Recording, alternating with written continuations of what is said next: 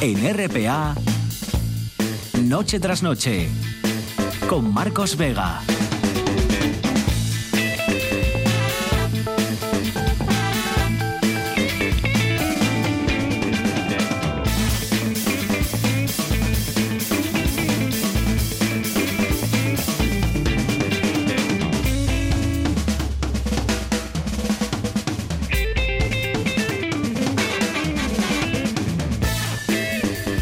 Buenas noches, bienvenidos al espectáculo de la radio. En el cielo habrá pocos cambios esta semana en general. Nubes y claros, nubes y claros, nubes y claros, sobre todo. Dependerá de, de cada concejo que veamos más o menos el sol. Hoy, por ejemplo, se vio más en la costa, o en la costa lo vieron algo.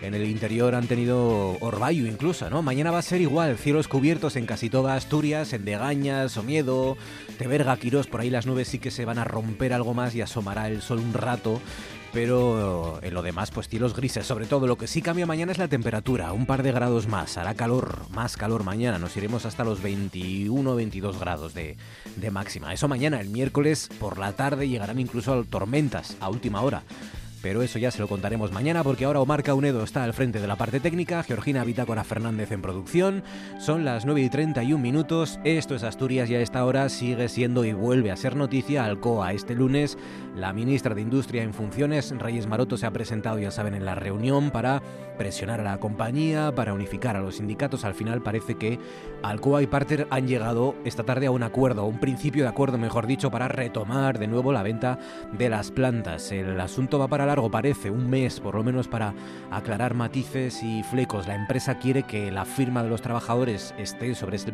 sobre el papel y estos se niegan a firmar ningún acuerdo, dicen, en el que no hayan participado, lógicamente. ¿no?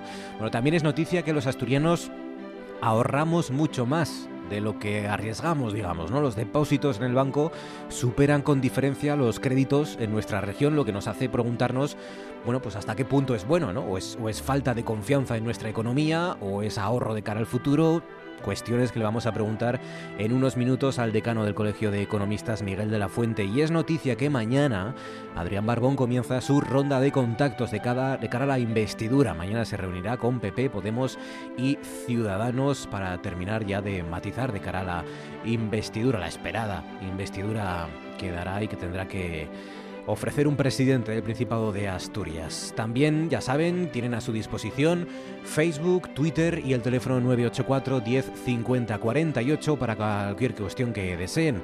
Eh, por ejemplo, pues para hablar de, panes, ¿no? De, panes, no de peces esta vez, pero de panes, ¿no? Revolución, ya saben, en lo que a panadería se refiere con estas nuevas normas.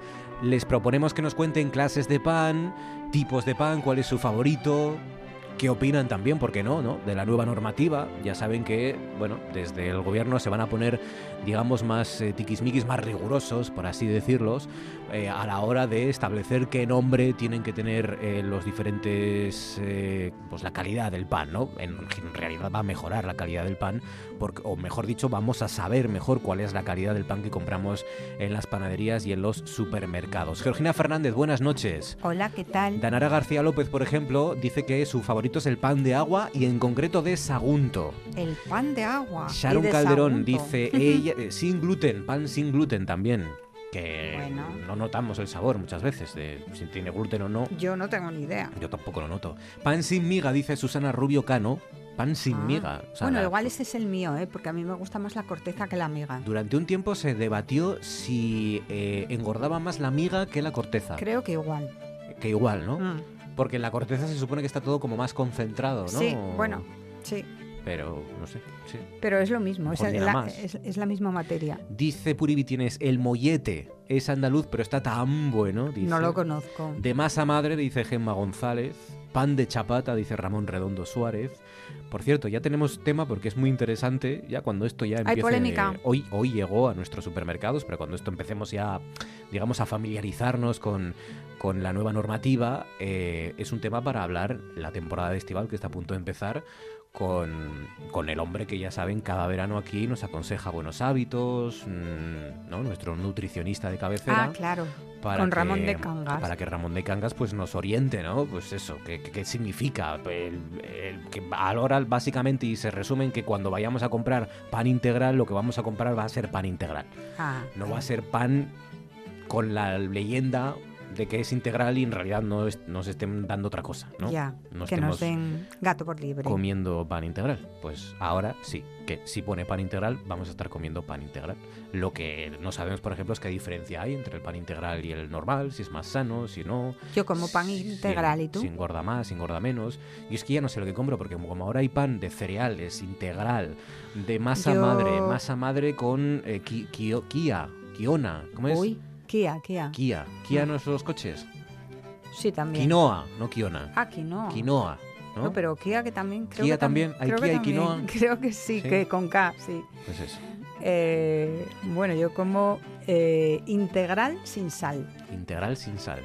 Mm. O sea, tú comes básicamente cartón. Va un poco. Ay, perdona, está buenísimo. ¿Sí? ¿Sabes Sí, eso yo imagino que tendrá, bueno, muchas cosas que Ah. prefiero no saberlas porque está muy rico y, y seguro que son Ah. cosas que engordan y que no son buenas. Ramón Redondo dice pan de chapata entre exclamaciones. Otis Cook dice en Gijón y por lo visto solo aquí, Gijón, el Richie. El Riche. Richie. Richie. sí, ¿Richie o Richie? Richie. Richie. Esto yo, es verdad que, bueno, no sé si es solo en Gijón. A mí es verdad que mi. Bueno, yo lo com- en su día lo comí en Oviedo, pero ahora no hace mucho que no, no lo pido. Yo es un pan que lleva papel, envuelto en papelito. Yo es lo que, lo que me preparaban cuando íbamos de excursión. Y era un pan muy jugoso, Voy- mañana vas de excursión, voy a, voy a comprar unos Richies. con mucha mantequilla quizás o algo así. Dice que tiene una historia muy curiosa, dice Otis Cook, que no sabría explicar correctamente, pero que tiene algo que ver con el pan que llegaba de- en este formato, un bollo alargado, digamos unipersonal, a Gijón por el puerto de El Musel desde Francia. El caso es que venía cada uno en su bolsita de papel Sí, con la sí. descripción riche, eh, rico, Sí, claro. riche en sabroso, de sabroso en francés. Claro, y de Rich, Y de pues ahí Richie. El Riche, el Richie, sí. La boya, dice Irene Alonso del Río, el pan de cuernos que decía yo cuando era pequeña y era un bollo de pan con forma de croissant, dice María José Ordiz García. El de espiga, dice Liliana Beltrán. La hogaza, Isabel Díaz Y García. hay mil nombres, ¿eh? El bregao, dice Jesús González. Sí, Ah. eh, la pistola, dicen en Madrid. Pistola también. ¿verdad? Eh, y, pero a mí el que más me gusta eh, pedir es la sonrisa. La sonrisa. Hay un- que te den una barra que se- que se con llama sonrisa. Ah, Y entonces dices tú, deme una sonrisa. Claro. Y queda ahí la cosa como... Para ligar con el panadero, por ejemplo, eso está bien. Bueno, ¿no? yo panadero no tengo, es panadera, Bueno, pero... para ligar con la bueno, tam- panadera, vamos, con lo que uno tenga. mm, va- bueno, final. vaya. Para romper el hielo, tampoco- ¿no? Al final. Tampoco es una para buena- tanto, vaya. una- ¿no, es, ¿No estaba bien tu panadera? ¿No la Mm, recomiendas? eh, mm, hombre, para que te dé el pan sí, pero para más ya no sé.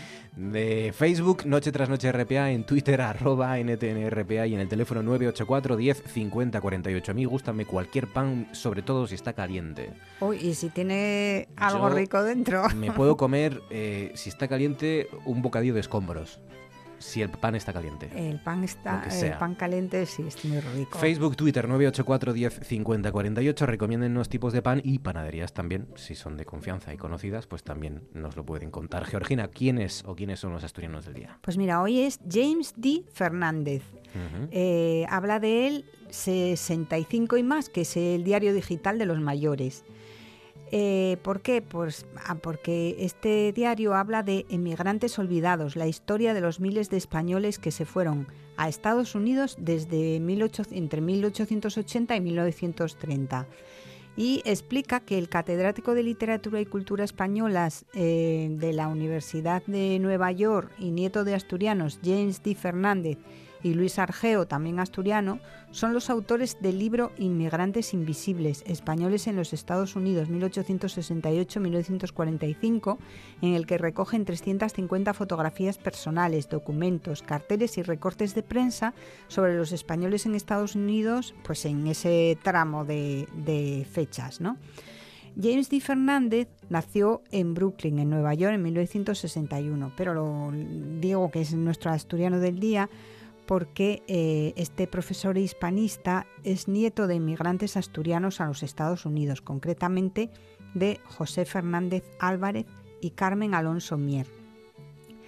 Eh, el, el abuelo, José Fernández Álvarez, nació en 1989 en Romadorio, Pillarno, Castrillón. ¿Te suena lo de Pillarno? Me suena, me suena como origen y pueblo de origen de grandes asturianos célebres Y, y asturiana. y asturianas. claro. Exacto. Bueno, yo no nací allí, pero bueno, me Bueno, considero, ¿eh? sí. Yo sí.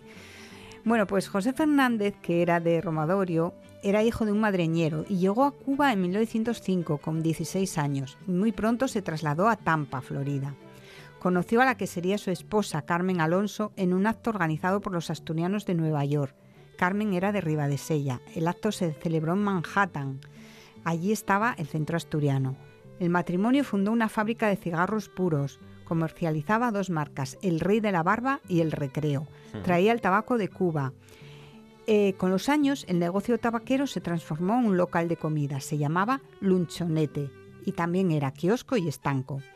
El primer emigrante de la saga de los Fernández de Romadorio, José, eh, regresó a Castrillón en 1929, al poco de nacer su hijo, el padre de James. Fue eh, o sea, llegó por primera vez a Romadorio de regreso al morir su padre, Juan, el madreñero.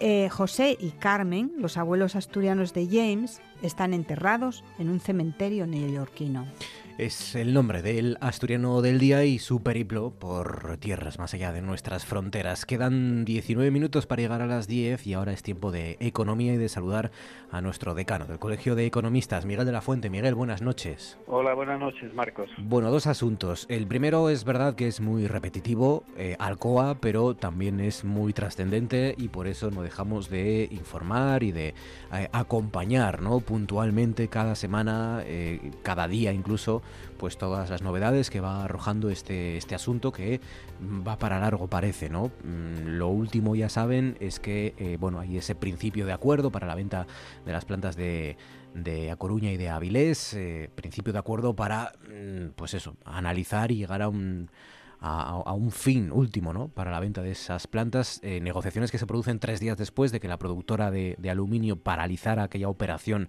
por supuestas discrepancias sobre la liquidez del fondo suizo. En fin, eh, digo que va para largo porque parece que como mínimo un mes o, 15 días como mínimo eh, nos espera para saber en qué va a acabar este que está siendo el culebrón laboral de, la temporada y del curso. ¿no? Em, hoy la, la aparición estelar, por así decirlo, la mayor novedad es la de la, ministra Maroto, eh, que, ha, que ha, pues eso, irrumpido en la, en la reunión, ¿no? Eh, para pedir unidad de acción a los sindicatos, para resolver esa crisis y para presionar también a la compañía. ¿no? La ministra de, Industria eh, se ha personado en ese hotel de Madrid en el que estaba desarrollándose esa nueva reunión entre Alcoa, los sindicatos, el Fondo Parter, los gobiernos regionales y, la conclusión es esa. ¿no? pero ¿cómo está siendo el comportamiento de Alcoa, Miguel?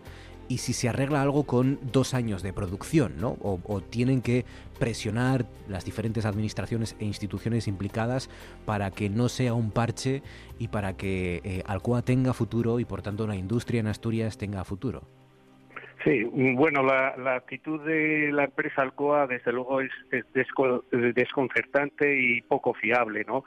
Eh, primero apostó por, por Parter, eh, por el fondo este de inversión Parter, porque garantizaba eh, la plantilla, la totalidad de la plantilla de Avilés y, de La Coruña, y luego y descartó a la otra, la alemana, por la que apostaban, eh, parece ser los trabajadores, que les gustaba mucho más, que apostaba por la factoría de Asturias y, y ofrecía mejores mejores, eh, mejor plan social para los trabajadores eh, y lo rechazó porque no ofrecía las garantías financieras necesarias el fondo alemán.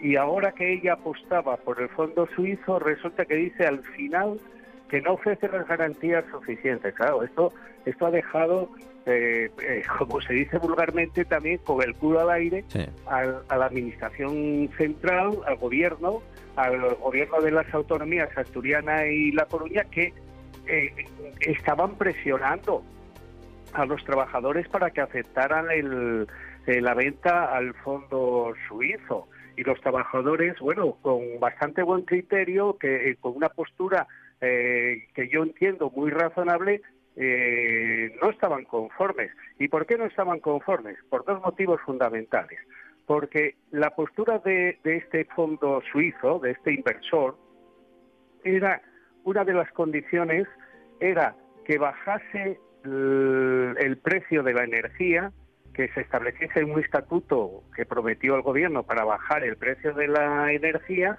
para poner en marcha la serie de electrolisis. Y con eso sí garantizaba los puestos de trabajo eh, incluso durante dos años.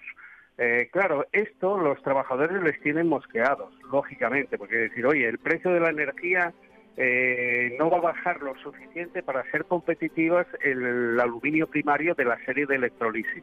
Con lo cual, lo único interesante parece ser que es la fundición, el, horno de reciclado, eh, eh, es lo único, parece ser que es rentable. Y claro, si solamente se utiliza dentro de dos años el, horno de reciclado, la plantilla pues va a quedar reducida a menos de la mitad. ¿Y qué pasa dentro de dos años?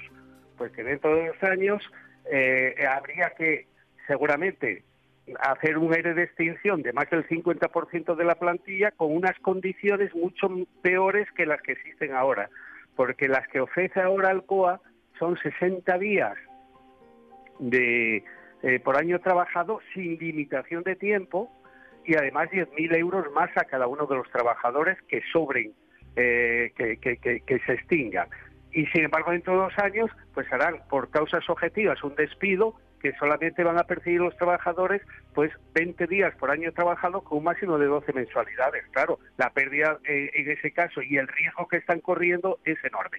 Por eso es fundamental, por eso es fundamental que sí exista esa unidad de presión de presión para conseguir que no eh, que se garanticen los puestos de trabajo, pero no dos años, sino como mínimo mucho más tiempo y si no, y si no, pues quedaría, si no se llega a ningún acuerdo, pues quedaría el COA con las instalaciones, eso sí, con el fondo, eh, con el horno de reciclado, pero que indemnice a los trabajadores que vayan a sobrar.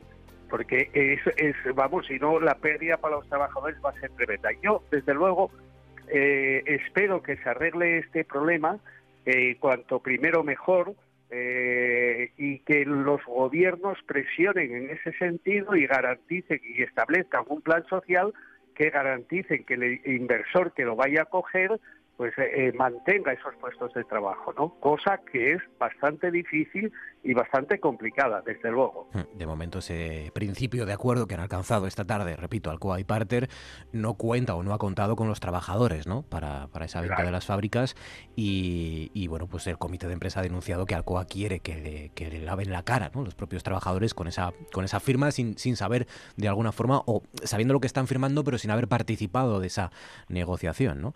Eh, Industria ha dicho que eh, a lo largo de esta semana se va a concretar ya esa compra-venta y luego ya durante todo julio, durante este mes, es donde pues cuando ya se van a establecer esas garantías de la operación y, los flecos, ¿no? Que se, que se suele decir. Bueno, yo, lo, mm. yo lo que me temo, Marcos, es que al final, si, lo cualquier inversor, bueno, este Parter o Quantum o, o el inversor que sea, yo me da la sensación que mientras los precios de la energía eh, no se reduzcan sustancialmente, sustancialmente, que se vayan despidiendo de la serie de electrolisis para la producción del aluminio primario. Yo creo que al final, al final, si no se da esta circunstancia, lo único interesante va a ser el horno de reciclado, el de la fundición, eh, y si eso no se acompaña con otras actividades, las instalaciones, con otras actividades de transformación, pues eh, me temo muy mucho que ese nivel de plantilla que actualmente tiene Alcoa, tanto en Avilés como en La Coruña, vaya a quedar pues a una a más de la mitad de la plantilla. Eh, me temo muy mucho que, que vaya a pasar esto. Bueno, esa es la última hora. Respecto al Alcoa, el, segundo asunto es ya pues una cuestión también más, más, más social de las que nos gustan abordar en este tramo de, economía de los lunes. Em, el ahorro. Asturias es, o somos, la cuarta región en la que los depósitos bancarios superan con eh, mayor amplitud a los créditos. ¿no? Em, en general son datos a nivel nacional eh, y por comunidades, pero a nivel nacional es verdad que hay diferencias bueno, interesantes entre el norte y el oeste. Em, y luego con arco mediterráneo y las islas, ¿no? En España es verdad que parece que en el norte se ahorra más o ahorramos más que en el oeste y que en el sur. Em, somos el, en el ranking ¿no? de las regiones con mayor superávit de depósitos bancarios sobre inversión, inversión crediticia. Eh, somos, creo, pues eso, la, cuarta región. ¿no? Eh, metemos más dinero en el banco, en definitiva, de lo que pedimos, de los créditos que pedimos. ¿no? ¿Qué significa esto? Y si es bueno ¿no? que los asturianos ahorremos, quiere decir que no confiamos en nuestra economía, no arriesgamos, como comentábamos la semana pasada. Bueno, pueden darse varios supuestos, ¿no? Eh, uno, que la renta disponible eh, sea mayor, sea mayor y por lo tanto tengamos una mayor capacidad de ahorro, eh, cosa mm, que puede tener su explicación. también el ahorro sí es necesario porque sin ahorro no hay inversión en una economía, sí es bueno que se ahorre, pero pero que se ahorre para invertir, ¿no? ¿no? Para producir, no que se guarde en el cajón y que sea improductivo. Y lo que da pie a pensar también es que eh, hay una población mucho más envejecida en el norte que en la zona del Mediterráneo y en Madrid, y lógicamente la capacidad o disposición de renta, de renta disponible, es mayor eh, cuanto más envejecida está la población en ese sentido. Y también que no hay tanta capacidad de emprendimiento, de actividad económica, porque la población está envejecida y, sin embargo, en el eje mediterráneo, en Madrid, pues lógicamente eh, necesitan dinero la gente joven con ganas de invertir, de producir y demás, y solicitan mayor cantidad de crédito que lo que está, que lo que tienen capacidad para ahorrar a mí lo que me extraña y que me rompe un poco los esquemas en este sentido es que el País Vasco, el País Vasco, también tiene un, exceso de ahorro eh, tremendo. Yo creo, y el País Vasco es, es una región, como todos sabemos, muy emprendedora, con mucha actividad económica, y me llama poderosamente la atención cuando he visto este informe que evidentemente tiene eh, eh, una capacidad de ahorro en depósitos mayor que es lo que solicita de, créditos, ¿no? Eh, es, lo que más me ha llamado la atención en este sentido. Pero las explicaciones yo creo que efectivamente eh, se está produciendo que la zona del este de, nuestro país, es decir, la zona, la cuenca del Mediterráneo, las islas y Madrid, eh, bueno, pues están teniendo una actividad mucho más, eh, son mucho más activos en emprendimiento, en inversiones, eh, porque solicitan más créditos, ¿no? Y también que quizá a lo mejor la otra explicación del norte es población más envejecida que la cuenca del Mediterráneo, no tienen eh, una capa tienen mayor capacidad de renta disponible posiblemente por el envejecimiento porque eh, tiene más renta que la que la juventud y que no tiene esa capacidad para pedir préstamos para invertir por la edad no por, por, hmm. la falta de, de la baja tasa de actividad pues sí, porque solo nos superan eh, en ese ranking, en esa comparativa entre lo que ingresamos, lo, que depositamos en el banco y lo que pues pedimos en los créditos, solo nos superan Galicia, Castilla y León y Cantabria. Pues que son tres, eh, efectivamente, comunidades muy envejecidas también, ¿no? No tanto como nosotros, pero también mm, claro. envejecidas. Pues sí, algunas de las claves de la economía que hemos repasado como cada lunes de mano de nuestro decano del Colegio de Economistas, Miguel de la Fuente. Miguel, gracias como siempre. Feliz semana, un abrazo. Gracias a vosotros. Hasta luego. Siete minutos para llegar a las diez y ahora esto. Hoy es un día para bailar. Espiar a los vecinos. Llevo seis semanas enterrado sin otra cosa que hacer más que mirar por la ventana. No puedo más. O simplemente combatir la injusticia. Hagas lo que hagas, lleva contigo la radio. Porque con RPA los días son aún mejores. RPA, días de vida, días de radio.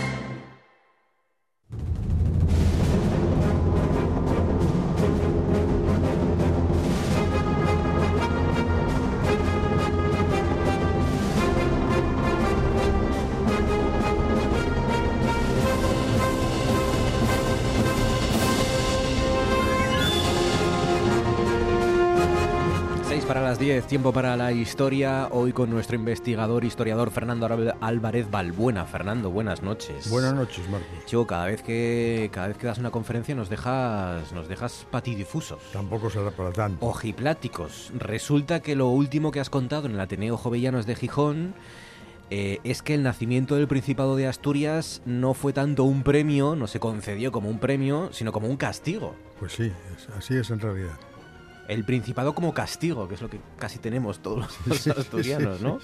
Eh, hay que remontarse hasta Enrique II de Trastámara, de Castilla, esto que es siglo XIV... Siglo, XIV, siglo XIV. Siglo XIV, ¿no?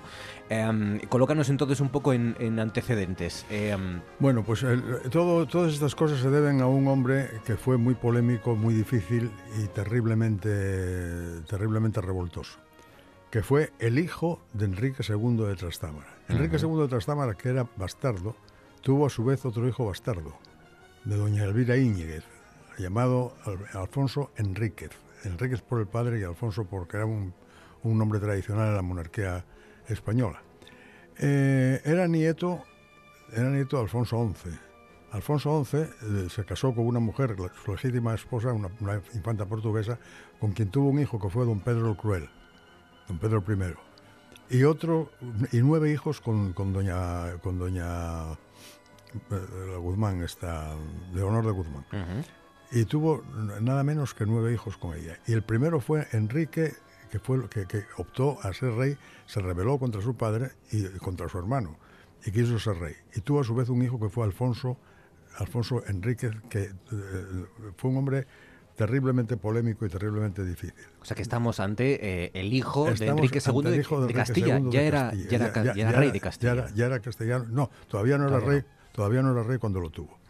Pero mm, voy a darte un pequeño repaso de las propiedades que tenía, de las propiedades fundiarias que tenía este hombre, pero no, no como si fuesen fincas, sino como, como, señor, como señor absoluto. absoluto. El primero era conde de Gijón y de Noreña conde de Gijón y de Noreña. Perdón, ¿Alfonso Enríquez o, no, no, no, Enrique de Castilla? Sí, Alfonso Enríquez. Y su, su, su, padre le dio sus títulos. Y luego en los, sus propiedades estaba la Puebla de Villaviciosa y la Puebla de Colunga, Cangas de Onís y Cabranes, Ponga, Mariñán, Parres, Piloña y Caso, y Oyer, ayer, que sea, Mariñán, las pueblas de, de Grado y de Pravia y de Valdés, y de Salas y de Luarca, con todos sus términos y vasallos e hijos d'algo, y fueros y con todas sus rentas y pechos, y derechos y con todas sus pertenencias y con el señorío real y mero mixto imperio. O sea que era... Media Asturias. Además, poseía las Babias en León, y esto le daba una gran comodidad para ir de, Asturias a León sin salir de sus territorios. Y entonces él empezó a acariciar la idea, al fin y al cabo el ejemplo de su padre fue un ejemplo nefasto, empezó a crecer la idea de ser rey de España, como lo había, vamos, de Castilla, como lo había sido su padre, ¿eh? o por lo menos de Asturias. Se casó con una infanta de Portugal. Fue también un matrimonio de conveniencia. Digamos que él era ya casi propietario de toda Asturias. Era propietario de toda Asturias. Pero no era rey de Asturias. No, no era rey, pero, pero, pero, lo pensó seriamente, lo pensó seriamente y además él contó como su padre, porque toda la fortuna de Enrique II de Trastámara depende de un personaje asturiano poco conocido, pero que fue don Rodrigo Álvarez de las Asturias, que era un hombre inmensamente rico e inmensamente poderoso. Y fue padrino de Enrique de Trastámara y lo ayudó en la guerra civil contra Pedro I. Eh, y después también prohijó a su hijo, a, Alfonso Enríquez. Y este, pues claro, quiso, quiso llegar a ser igual que su padre.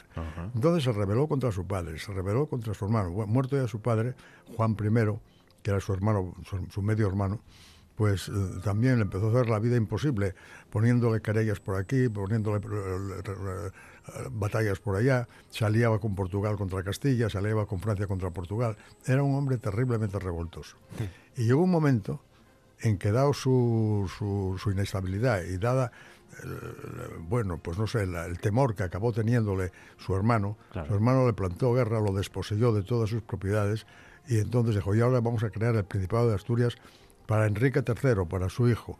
Y el Principado de Asturias con esto lo dejó completamente, completamente anulado. O sea, Juan I eh, batalló con Alfonso Enríquez hasta el punto de querer quitarle todas sus hasta posesiones. El punto de que le quitó todas las posesiones. Y batallar en cada metro de terreno en que cada tuviera. metro de terreno. Fue, fue tremendo, sí. Fue, y, entonces dijo, para retirarle cualquier opción a poseer tierras y a ser rey de Asturias, voy a nombrar, voy a crear esta categoría. En 1388 creó Juan I para su hijo Enrique III. ¿Eh? contra quien todavía luchó todavía Alfonso Enríquez. Pero bueno, Alfonso Enríquez eh, terminó su carrera política en Gijón, el condado de Gijón. Por cierto, que él había, se había casado con una inglesa, con una portuguesa, y allí fundó una dinastía, la dinastía de los Noroña, por, duque, por conde de Noreña, que ah, era.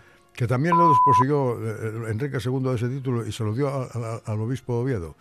el obispo de Oviedo, verás que en el escudo figura una corona condal y hasta hace poco tiempo todavía el, obispo Oviedo era conde de Noreña. ¿eh? Bueno, pues este ya se refugió en Gijón. Pero la, flota de... Porque Gijón era una, ciudad inexpugnable. Porque cuando subía la marea, Gijón era una isla cuando subía la marea. Y no se podía entrar por tierra. Entonces, con se habla mucho de la muralla medieval también claro, de Gijón, con defender un, un, pequeño trozo de playa, allí no había quien entrara. Pero, amigo, bombardeó Gijón con unos, con unos cañones eh, y tal desde la mar. ¿Juan I o su hijo? No, su, hijo. Su hijo, Enrique III. Enrique III. Y entonces eh, este hombre huyó a Maráns, donde estaba su mujer, con la que se había divorciado, de la que había estado amigado, con la que había estado enfadado. Porque bueno, era, era un hombre imposible, imposible, imposible de toda posibilidad. No hay manera de, juzgarlo. a su favor podemos decir que Alfonso Enríquez defendió para sus intereses, pero defendió Asturias hasta el final. Claro, defendió, defendió, su Asturias. Su Asturias, claro. Su Asturias, pero claro, eh, los pechos y los impuestos y los, y los foros y los, los fundos que tenía y los, los fueros que tenía eran terriblemente malos para la gente, ¿eh? o sea que él era, era, él era un tirano, un pequeño tirano, porque no pudo ser grande. Pero eh, él eh, se casó, como te digo, con una infanta portuguesa y, después de enfadarse y amigarse con ella, ella fue la que acabó defendiendo Gijón mientras él marchó para Francia a, ver si negociaba con el rey de Francia una alianza contra su hermano, pero, pero no, no pudo, ya se murió en Marais muy joven, se murió con 45 años o por ahí. O sea que hasta el final incluso intentó traicionar con los franceses. hasta el final. O sea que hay muy, poco, hay muy poco bueno que decir de este hombre.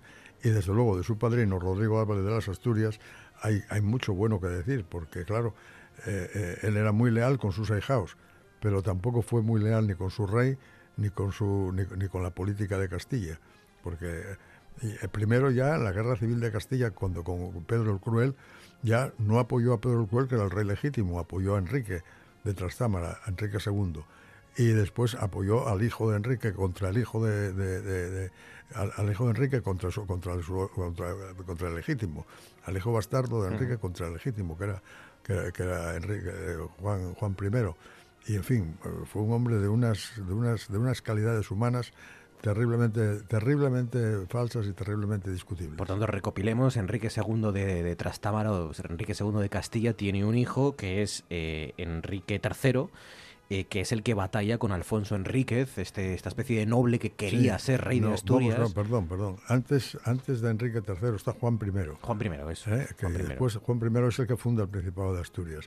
En nombre de su hijo. Se lo funda para, para dárselo a su hijo y quitarle absolutamente todas las prebendas y todas las ventajas que tenía Tai. Eh, eh, esta lucha es una lucha de egos, es una lucha de, de, casi sí, eh, fratricida familiar, claro. o, es que Asturias era especialmente interesante en aquella época, o digamos que Asturias pagó el pato, entre comillas. Asturias, fue el terreno de la batalla Asturias tuvo la, tuvo la, digamos la, la desgracia. aquí no hubo grandes batallas ni grandes guerras, pero tuvo la desgracia de que don Rodrigo Álvarez de las Asturias, que sí que era un hombre profundamente asturiano y profundamente, eh, digamos, patriota, en vez de optar por la rama legítima, optó por la rama ilegítima. Y les dio cancha, toda la cancha que tuvieron los Trastámara, eh, porque claro, este, este Alfonso Enrique también era un Trastámara, como, toda se la dio él. Gracias a él pudieron hacer lo que hicieron. Y así llegó uno a ser rey de Castilla y el otro llegó a ser casi, casi... Ah, y además, una cosa tremenda, esto es la cola del final esto sucede al final de la Guerra de los 100 Años, ¿eh? que, es cuando Portugal, Castilla y Francia están en guerra. Y entonces este saltaba de Portugal a Francia, de Francia a Castilla y de Castilla. Es decir, no tenía una, el más leve asomo de lealtad. Ni escrúpulo ninguno. Ninguno. Por eso digo que no se fundó el Principado como un premio para, para, para dárselo, sino que se fundó como un castigo para quitárselo a... o sea, digamos que las razones por las que Juan I creó ese Principado de Asturias eh, eh, para su hijo Enrique III no fue tanto para premiar a Enrique III como para, arrebatarle lo último que le quedaba a Alfonso Enríquez ya. Y sus ambiciones y quitarse un enemigo peligroso. Peligrosísimo, peligrosísimo porque además, además era un hombre con dinero y posibilidades no solamente las que le había dado su, su padrino, a Rodrigo Álvarez de las Asturias, sino otras que después ejerció él. Y claro, ser conde de Gijón, ser conde de Noreña, ser señor de Villas, todo eso le daba mucho dinero. ¿eh? Y entonces pues, eso se acabó. Esos señoríos se terminaron y se los quitó por la fuerza y digo, esto se acabó aquí, aquí murió don Juan con todos los filisteos. Qué barbaridad. Esa etapa feudal es de una mm, violencia y de una, de una violencia traición. Eran personajes, ¿no? Parecen bastante bueno, sí, eh, al final tenían que luchar por el sustento del suyo y de sus familias. La verdad, es, que la, verdad es que la herencia de Alfonso XI fue una herencia envenenada, precisamente por la, por, por, la mujer, por los bastardos que tuvo con doña Leonor de Guzmán. ¿eh? que, fueron los que le arrebataron. Enrique fue el que le arrebató a su hermano legítimo, Pedro I, llamado el Cruel, y por otros el Justiciero. Hmm. Pues ya formaron una guerra ya en toda Castilla, que fue la, la primera guerra civil de Castilla importante. Y fue la primera vez que vinieron a España brigadas internacionales. Digo brigadas internacionales entre comillas. Sí, bueno, un ejército de, venían, exterior. Venían las compañías blancas de Bertrand y Guesclin, que vinieron a luchar por Enrique II en vez de contra, contra don Pedro I. Y ahí hay una leyenda, la leyenda famosa de los campos de Montiel, que en el castillo de Montiel se pelearon Enrique y, y, su hermano, y, y Pedro I. Y entonces se quedó debajo Enrique, pero Beltrán de Clan le dio la vuelta y lo puso encima y decía, ni quito ni pongo rey, pero ayúdame Señor. Eso es muy bonito, pero es falso. ¿eh? Generalmente en historia todas las cosas que quedan muy bien y que son muy lindas. Las frases lapidarias suelen, suelen ser mentiras. suelen ser posteriores. Eh, es muy bonito también los motes, ¿no? El cruel, el, el fraticida llamaban a Enrique II de Castilla, ¿no? también, claro, definitorios en muchos casos. Pues ya lo ven, el Principado no fue tanto un premio como un castigo para un tercero digamos, ¿no? Con una estrategia muy típica de la época. Fernando Álvarez Valbuena, como siempre, un placer hablar contigo, Fernando. Gracias. El placer es mío y sabes que vengo a veros con muchísimo gusto. Un placer, gracias. El placer es nuestro. Un saludo. Cosas que pasan en Noche tras Noche. Están yo de juez de guardia en Oviedo, los ultrasur del Madrid, en plena fiesta de San Mateo, ¿os acordaréis? Llegaron aquí, montaron un follón, apuñalaron a uno en el topufartón y tal. Y había dos tipos de, muy claramente lo sabía, que, que entraban allí completamente asustados y tal, que ni sus padres sabían que habían venido a, a Gijón, les habían dicho que habían ido a la sierra con unos amigos y después lo sabía que iban absolutamente en plan chulo, entre ellos el, jefe José Luis Ochaita, que ha seguido mucho tiempo todavía, el jefe de los Ultrasur, pues eh, fue, detenido en aquel momento, que, que, hubo un amigo que me encontré por la calle y me dijo, oye, ¿por qué no haces como los jueces ingleses y tal, que los mandan a barrer no sé qué tal. Y, yo dije, mira, aquí en España los jueces tenemos que ceñirnos a la ley, no podemos inventarnos medidas de este tipo, pero de repente se me ocurrió que las comparecencias, cuando a alguien se le pone en libertad para antes del juicio, se les normalmente se les citaba los 1 y 15 de cada mes que se presenten, por las presentaciones que está haciendo Puigdemont ahora, eso son normales. Entonces, entonces lo que se me ocurrió es poner la presentación a la hora de los partidos. y entonces, durante, y además tardó dos, dos años hasta que se hasta que se produjo el juicio eh, y durante dos años eh, no pudieron ver ningún partido del Madrid ni ninguno de aquellos 20 y fue eso fue mucho más eficaz que después lo que pudiera haber sido el juicio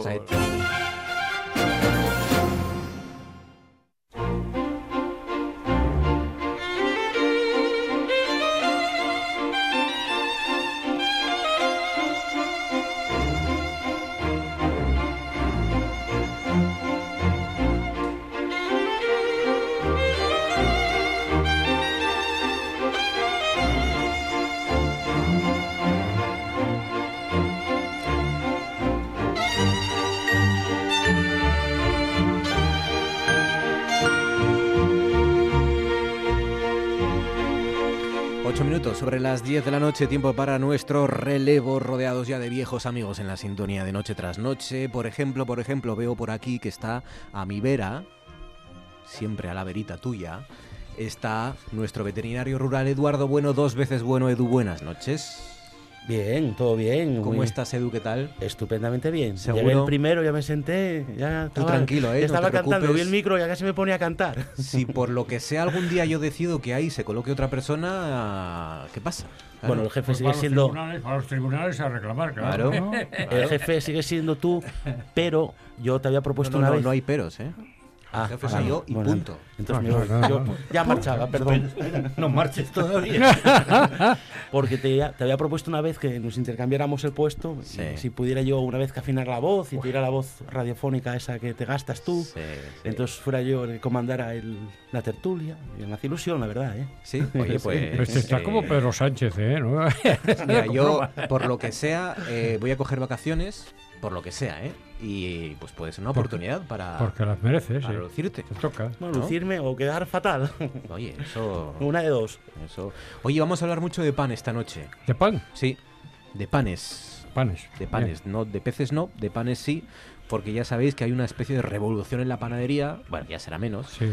pero sí que es verdad que eh, se ha remangado ¿no? ese real decreto, la ley del pan, básicamente, que ha entrado hoy en vigor y que, y que vamos a cota definiciones, tipologías de pan, ¿no? Básicamente para que cuando compremos, lo comentaba al principio, pues por ejemplo, que es pan integral y que algo pone pan integral, realmente sea pan integral y no sea truco o no sea gato por liebre, ¿no? En este caso. Eh, digo que vamos a hablar de pan porque nos están comentando los trasnocheros los, los diferentes panes. Tengo dudas. El plural, el plural de pan es panes, ¿no? Sí. No, sí. Sí. porque pans es un... Sí, No. en, en inglés, ¿no? En inglés. Eh, y nos están diciendo incluso que están haciendo pan ahora mismo. Fíjate, mano, se están af- aficionando los trasnocheros a cocinar cuando te escuchan. Y hay gente haciendo pan ahora mismo.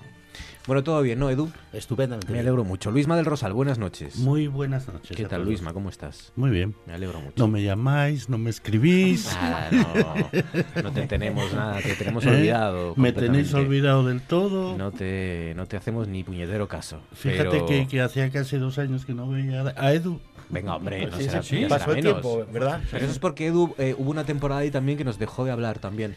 ¿Ah, sí, sí? nos hizo el vacío, sí, Sí, sí. nos dejó por sus... Con la anterior propuesta, que Claro, también me dijisteis claro. que no. Claro, nos dejó... Nos dejó Acaban cambiándolo de sitio constantemente, intentándolo como de- para no enfadar. Sí, nos dejó por sus vacas, nos dejó por sus prolapsos vaginales, por sus... eh, Pacas ¿cómo de hierba. Pacas de... Es verdad, ahora, ¿por qué pacas de hierba? Hoy has Hay que- tenido... ¿Los lo cuentas luego o lo cuentas ahora? Bueno, casi mejor después, ¿no? Venga, vale. Pero bueno, que están los ganaderos con la hierba, aprovechan el buen tiempo, salvo ahora estos días que, que estuvo así nublado, nublado y podía llover. Y entonces hacen las pacas de hierba unos y el silo los otros. Entonces quería contaros una anécdota Vale, que vale, me vale, sucedió Yo ya saben que tengo con una... el obstáculo ese que me encontré en el camino. Me encontré en el camino una paca de hierba Sí. entonces tuve que parar. Pero ya lo dejamos en, en el aire para después. Yo tengo una al- alarma, una alerta que me salta cuando Edu Bueno a través de WhatsApp me envía una fotografía. Porque normalmente suelen ser tripas de algún animal que esté Sí, él cuidando, vísceras, sí. vísceras, algo no muy agradable, digamos, a la hora de, de tomar el café de las siete y media, ocho, que es cuando me la suele mandar antes del programa. Pero tengo cuidado, ya últimamente ya son Sí. más delicadas. Y eh, la de hoy, pues es verdad que no tiene, no tiene nada de sangre ni de escatológico. En Después, principio. la sangre viene después. Ah, vale. Decía yo. Algo fallaba aquí. Eh, Manu Espiña, buenas noches. Hola, buenas noches. ¿Qué tal, Manu? ¿Cómo estás? Bien, muy bien. Me alegro mucho. Preocupado por lo del pan, ¿eh? Muy preocupado. ¿Sí? Muy, preo- muy preocupado pues porque hoy fui a buscar el pan como todos los días y el, el- el ilusión de mí era que el pan estuviese más barato y valía el mismo precio. Ah, porque bajaban el IVA, ¿no? Bajaban el IVA del 10 al integral. 4%. Entonces, bueno, yo pienso que ya empezamos con los fraudes, ¿no?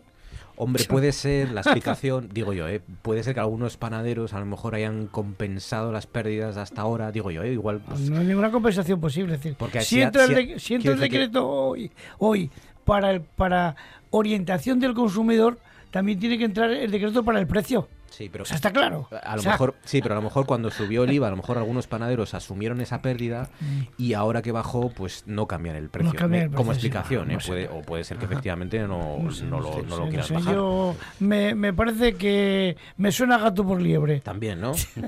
Mira, nos están diciendo, por ejemplo, que están haciendo pan francés. Que esto no es lo que es. ¿Qué es pan francés, Manu? Ah, muy bien, es un pan enriquecido. Pan francés. Sí, Pues nada. es enriquecido con mantequilla. Ah, qué rico. bueno, claro, los franceses todo con mantequilla. En Francia se utiliza mucho la mantequilla, entonces, bueno, es un poco. bueno, aquí eh, el pan para enriquecer se utiliza el pan dulce, no el pan, no el pan salado. Habitualmente no se enriquece con, con, con una grasa, ¿no? Mm.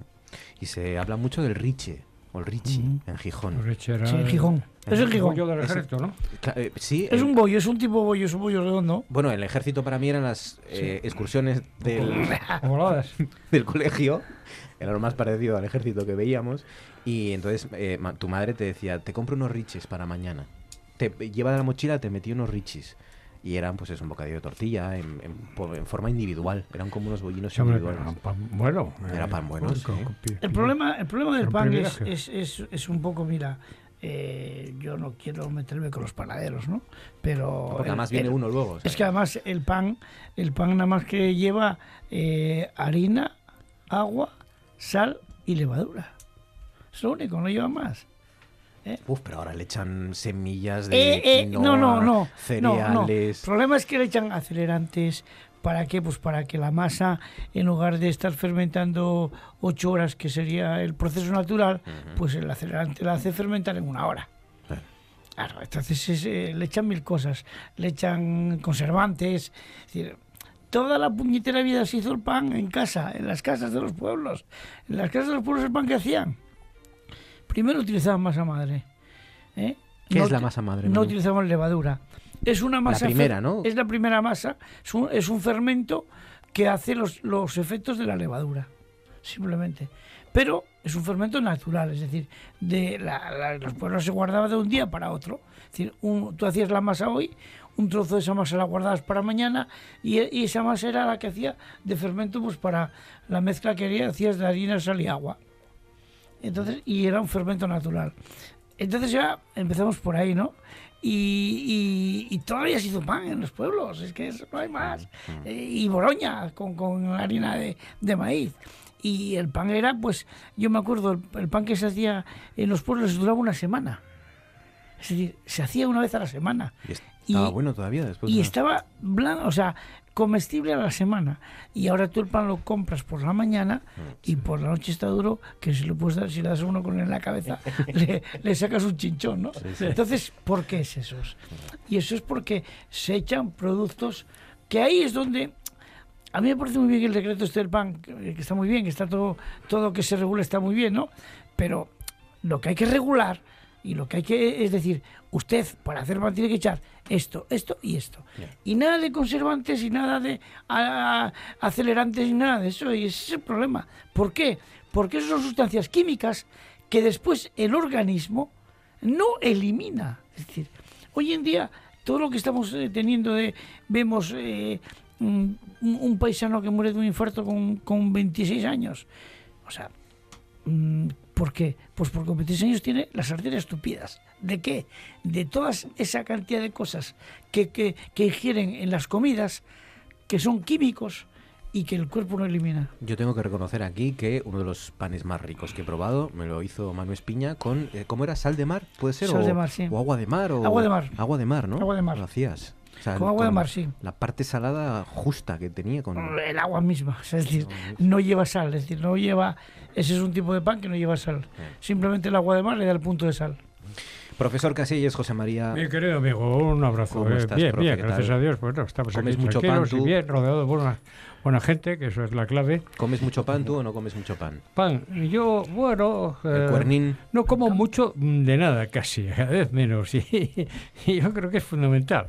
La gente joven tiene que comer mucho y los, y los y a, los, mayores lo que nos salva es la, la abstinencia, claro. Así es la cosa. lo, que, lo que engorda no, en realidad no es el pan, que tiene mucha mala fama de... Es muy curioso porque cuando eres joven que puedes comer no tienes y cuando eres mayor que tienes no puedes comer. Es verdad, es verdad, es, verdad, es cierto. Bueno, vamos a presentar ya a nuestra invitada de esta noche. Ella es artesana también, aunque no de pan, sino de bolsos, bolsos ah, muy particulares. Viene desde Avilés. Bueno, nació en Avilés, no sé si viene desde Avilés. Avilés, sí, sí, soy avilesina. Eh, se llama Zoraida Muñiz. Zoraida, buenas noches. Hola, buenas noches. Un placer estar aquí con vosotros. Igualmente, confeccionas bolsos en papel reciclado. Sí, sí, sí. sí. se plastifica, por ejemplo, en unas revistas. A mí me gusta darles, concienciar sobre todo a la gente del reciclaje y, y que con unas revistas viejas o un libro, pues puedes hacer un accesorio, un bolso. Y entonces es algo sorprendente. y, le das una segunda vida y no las tiras y bueno, te valen. Y entonces se plastifica, se corta el papel, se cose a mano, es muy laborioso, pero es que el trabajo luego cuando lo ves finalizado, bueno, da gusto. y gusta mucho. Eh, claro, porque es verdad que hay bastantes iniciativas y lo, eh, sobre todo de gente que lo hace incluso como hobby, porque efectivamente lleva mucha labor detrás pero es que lo tuyo es un paso más. Es decir, son. Eh, no se piensen ustedes la típica cartera que a lo mejor hace la sobrina, ¿no? Cuando tiene una manualidad en el colegio. Tus bolsos son primero resistentes eh, y son, bueno, dignos de estar en cualquier escaparate de una gran marca. Sí, porque se trabaja el papel, se trenza. Entonces, claro, le haces que, que tenga cuerpo el bolso, que sea duro que sea resistente. Entonces, bueno, pues oye, pues eh, sí, sí, son, además también pesan, Ahí, claro, depende del gramaje, del papel, por ejemplo, los de cómic suelen pesar más, entonces, bueno, pues, pues cada uno, y sí, son, lo bonito de ser, de ser artesana es que no puedes repetir el modelo, aunque tú quisieras, son bolsos exclusivos, son únicos, y claro, pues ya fui a, a la Asturias Fashion Week, me presenté en Oviedo, Luego este año fui en Avilés, dije, bueno, ¿cómo tengo que ir a, mi ciudad, a presentarme y que me conozcan mis avilesinos? Entonces ah. fui y, gusta, gusta mucho. Y empecé por un hobby, porque yo no, yo en eso soy autodidacta, no sabía hacer, no sabía hacer los bolsos. Siempre solamente conocía el trenzado y, y hacías mítico las pulseras. Pero yo tenía una boda y busqué en internet bolsos originales y me salió una mexicana que hacía esos bolsos y me sorprendió y me gustó tanto que dije, ay, pues yo, que soy encima de artes y se me dan bien las manualidades, voy a intentarlo. Hice una carterina y gustó, gustó tanto que dije, pues voy a hacerlo en bolso. Eh, en bolso. y mi madre decía, madre, estás loca, estás loca. Como los artistas, estás loca. Pero dije, no, pues voy a enseñártelo. Y, y nada, bueno, se lo sin plastificar ni nada, se lo enseñé. Y dije, bueno, pues tengo que buscar un zapatero que me ponga los remaches y el asa y los detalles últimos, porque esto ya no puedo hacerlo yo.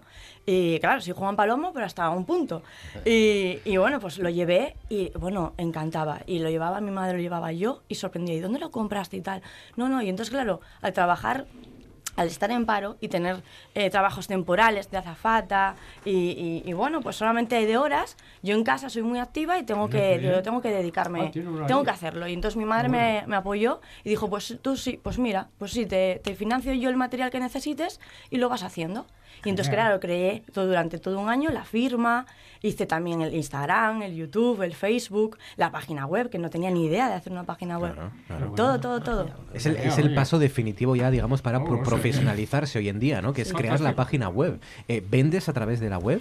Eh, sí, y me preguntan también, sobre todo, en Instagram, en el Facebook. Ah, en Instagram es una ventana que me ha abierto a las ventas como más directamente y más que mi propia página. Y muy contenta. ¿Cómo acaba alguien en la Oviedo Fashion Week? ¿Cómo acaba alguien en una pasarela con modelos desfilando con tus creaciones? Sí, porque claro, yo dices tú, empiezas a probar también markets y dices tú, sí, un market sorprendes a la gente porque dicen, madre, esto nunca lo vi en un, en un market, en una feria. Pero dices, pero es que son modelos tan exclusivos que tienen que ser que ah, tienen que desfilar. Entonces ya pues me puse en contacto con Racine, con Lourdes y ya pues, pues me, me abrió la puerta de, de hacer mi primer desfile y de ahí pues decir, bueno, pues ¿por qué no van a ir mis diseños a Madrid? Entonces eso es lo, donde, lo que quiero conseguir ya a IFEMA, a Mercedes-Benz, si se pudiera, porque claro, yo no soy de ropa, y también a la gente de decir, bueno, un, un, desfile siempre es de moda, de ropa. No, no, los accesorios también son importantes. Y decir sobre todo de decir, bueno, y es que son... en no son como, por ejemplo, bolsos a lo mejor de, de, mucho prestigio, que tienen que buscar otra exclusividad. Pero es que yo la tengo, esa exclusividad, porque ese bolso es el que se lo lleve la persona, es único. Es para esa persona. No hay dos bolsos tuyos iguales, está claro. Eh, hoy has traído uno, no sé si te han chivado algo, pero has traído uno que me ha conquistado en cuanto lo he visto porque, bueno, estoy viendo un zipizape por aquí, pero sobre todo estoy viendo Mortadelo y Filemón. Sí, porque fue el primero que hice, es la primera propuesta, por eso yo dije, bueno, pues a ver lo que aguanta este bolso y va a quedar para mí, para ver si es suficiente, o sea, si es suficiente, tiene la resistencia que yo quiero.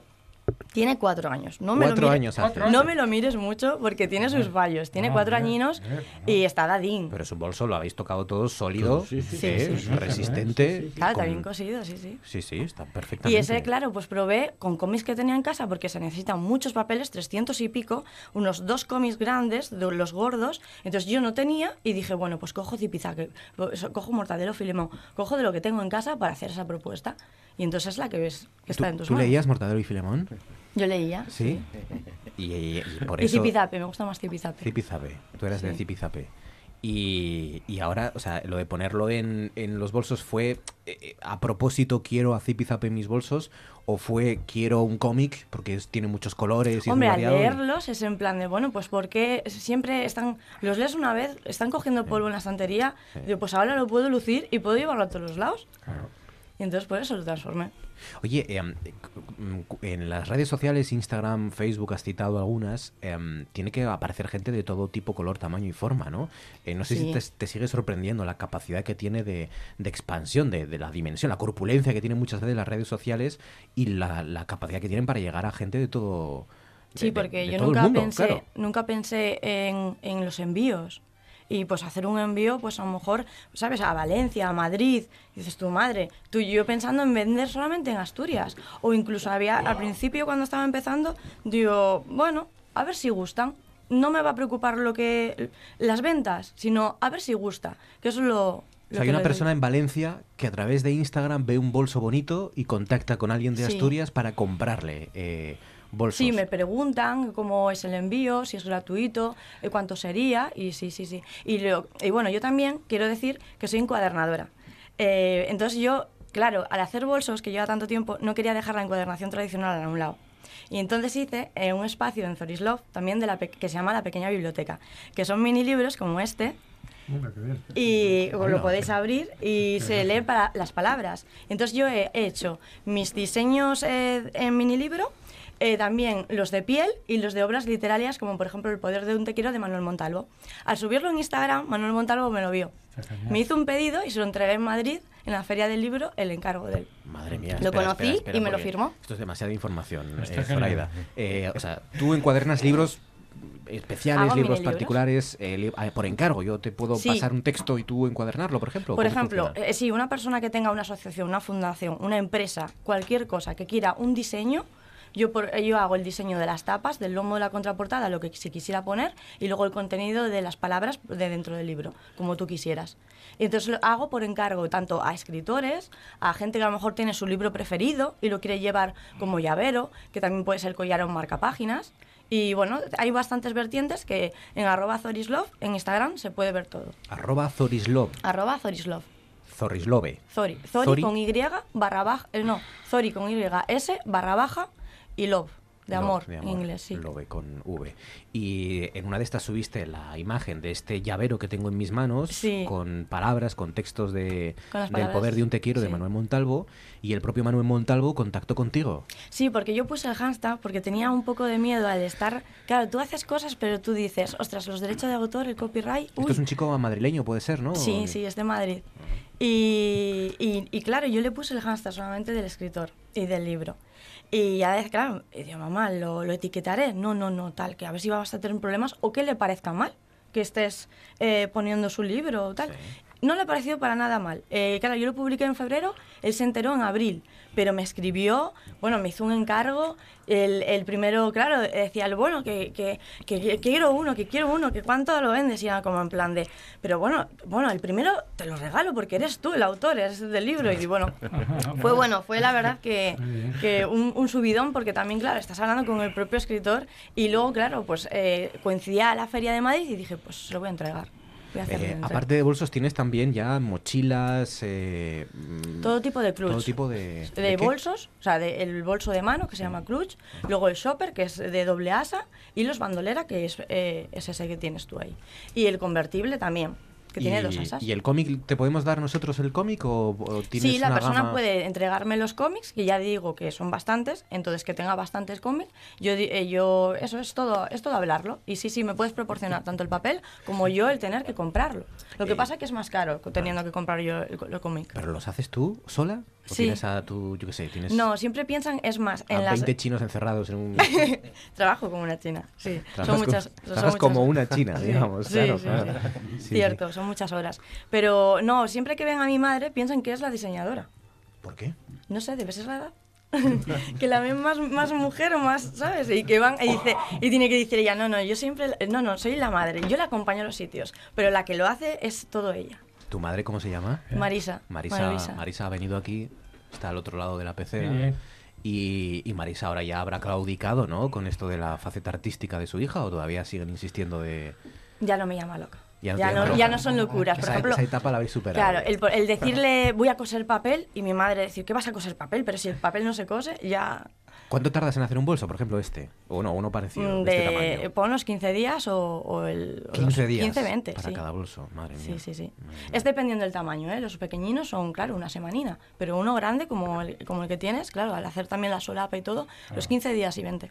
Repítenos eh, la página web. No, bueno, dinos la página web que. La página web es zorislov.yindo.com.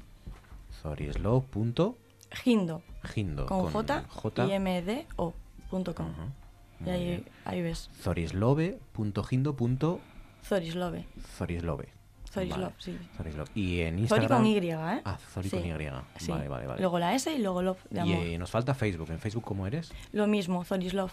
Uh Zorislove, aquí ya te tengo. Zorislove con Y punto jimdo jimdo.com. Sí, porque al estar empezando todavía es en plan de todavía no tengo mi propio dominio, que es, claro, sacar tiempo Estás en Jimdo, que es, digamos, una plataforma para... Sí, sí, sí, sí, te ayuda, tiene plantillas, es, un, eh, es como más accesible, más fácil y bueno, pues me falta eso, profesionalizarlo todavía más. Esto es un regalo muy original, ¿verdad? Esto también es pura artesanía.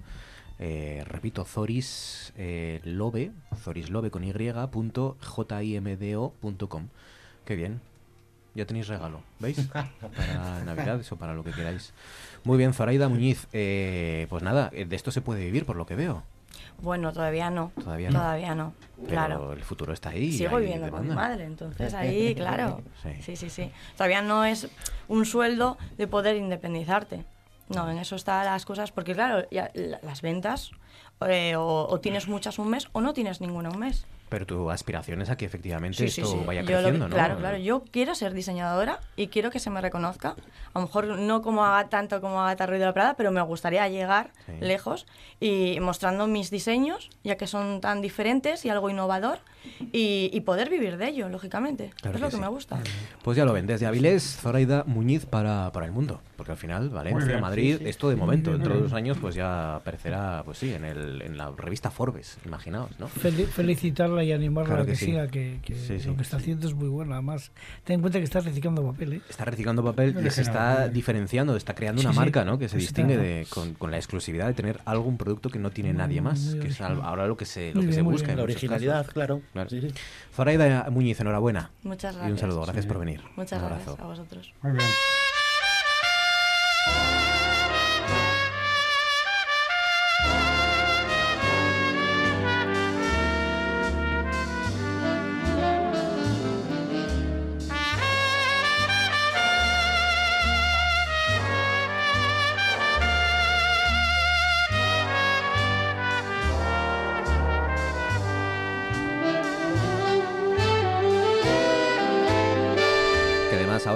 Creciendo la afición por el noveno arte, ¿verdad? Cada uno tenemos unos cómics que son que son muy que son referencia, ¿no? y que nos han marcado, es decir, igual que bueno, igual que una novela, que también puede hacer llaveros con una novela a través de, del proyecto de Zoraida, pues un cómic que cualquiera nos ha marcado, pues poder convertirlo en bolso. Al final estás teniendo ambas cosas, ¿no? Un bolso y un objeto casi fetiche, ¿no? Está muy bien, está muy bien. Bueno, de literatura, ya saben, en este programa habla de vez en cuando, cuando puede, cuando nos le dejamos, Luisma del Rosal, que, que, hoy trae a un, bueno, un viejo conocido en realidad, ¿no? Sí. Una referencia cuando hablamos también de investigación y de novela negra y de estas sí, cosas. Sí, son viejos conocidos, sí. Vamos a comentar una novela que es Si esto es una mujer. Si esto es una mujer. Sí, está publicada por Destino. El precio no lo sé porque el ejemplar que leí en casa me lo regalaron por me lo regaló mi hija por el cumpleaños.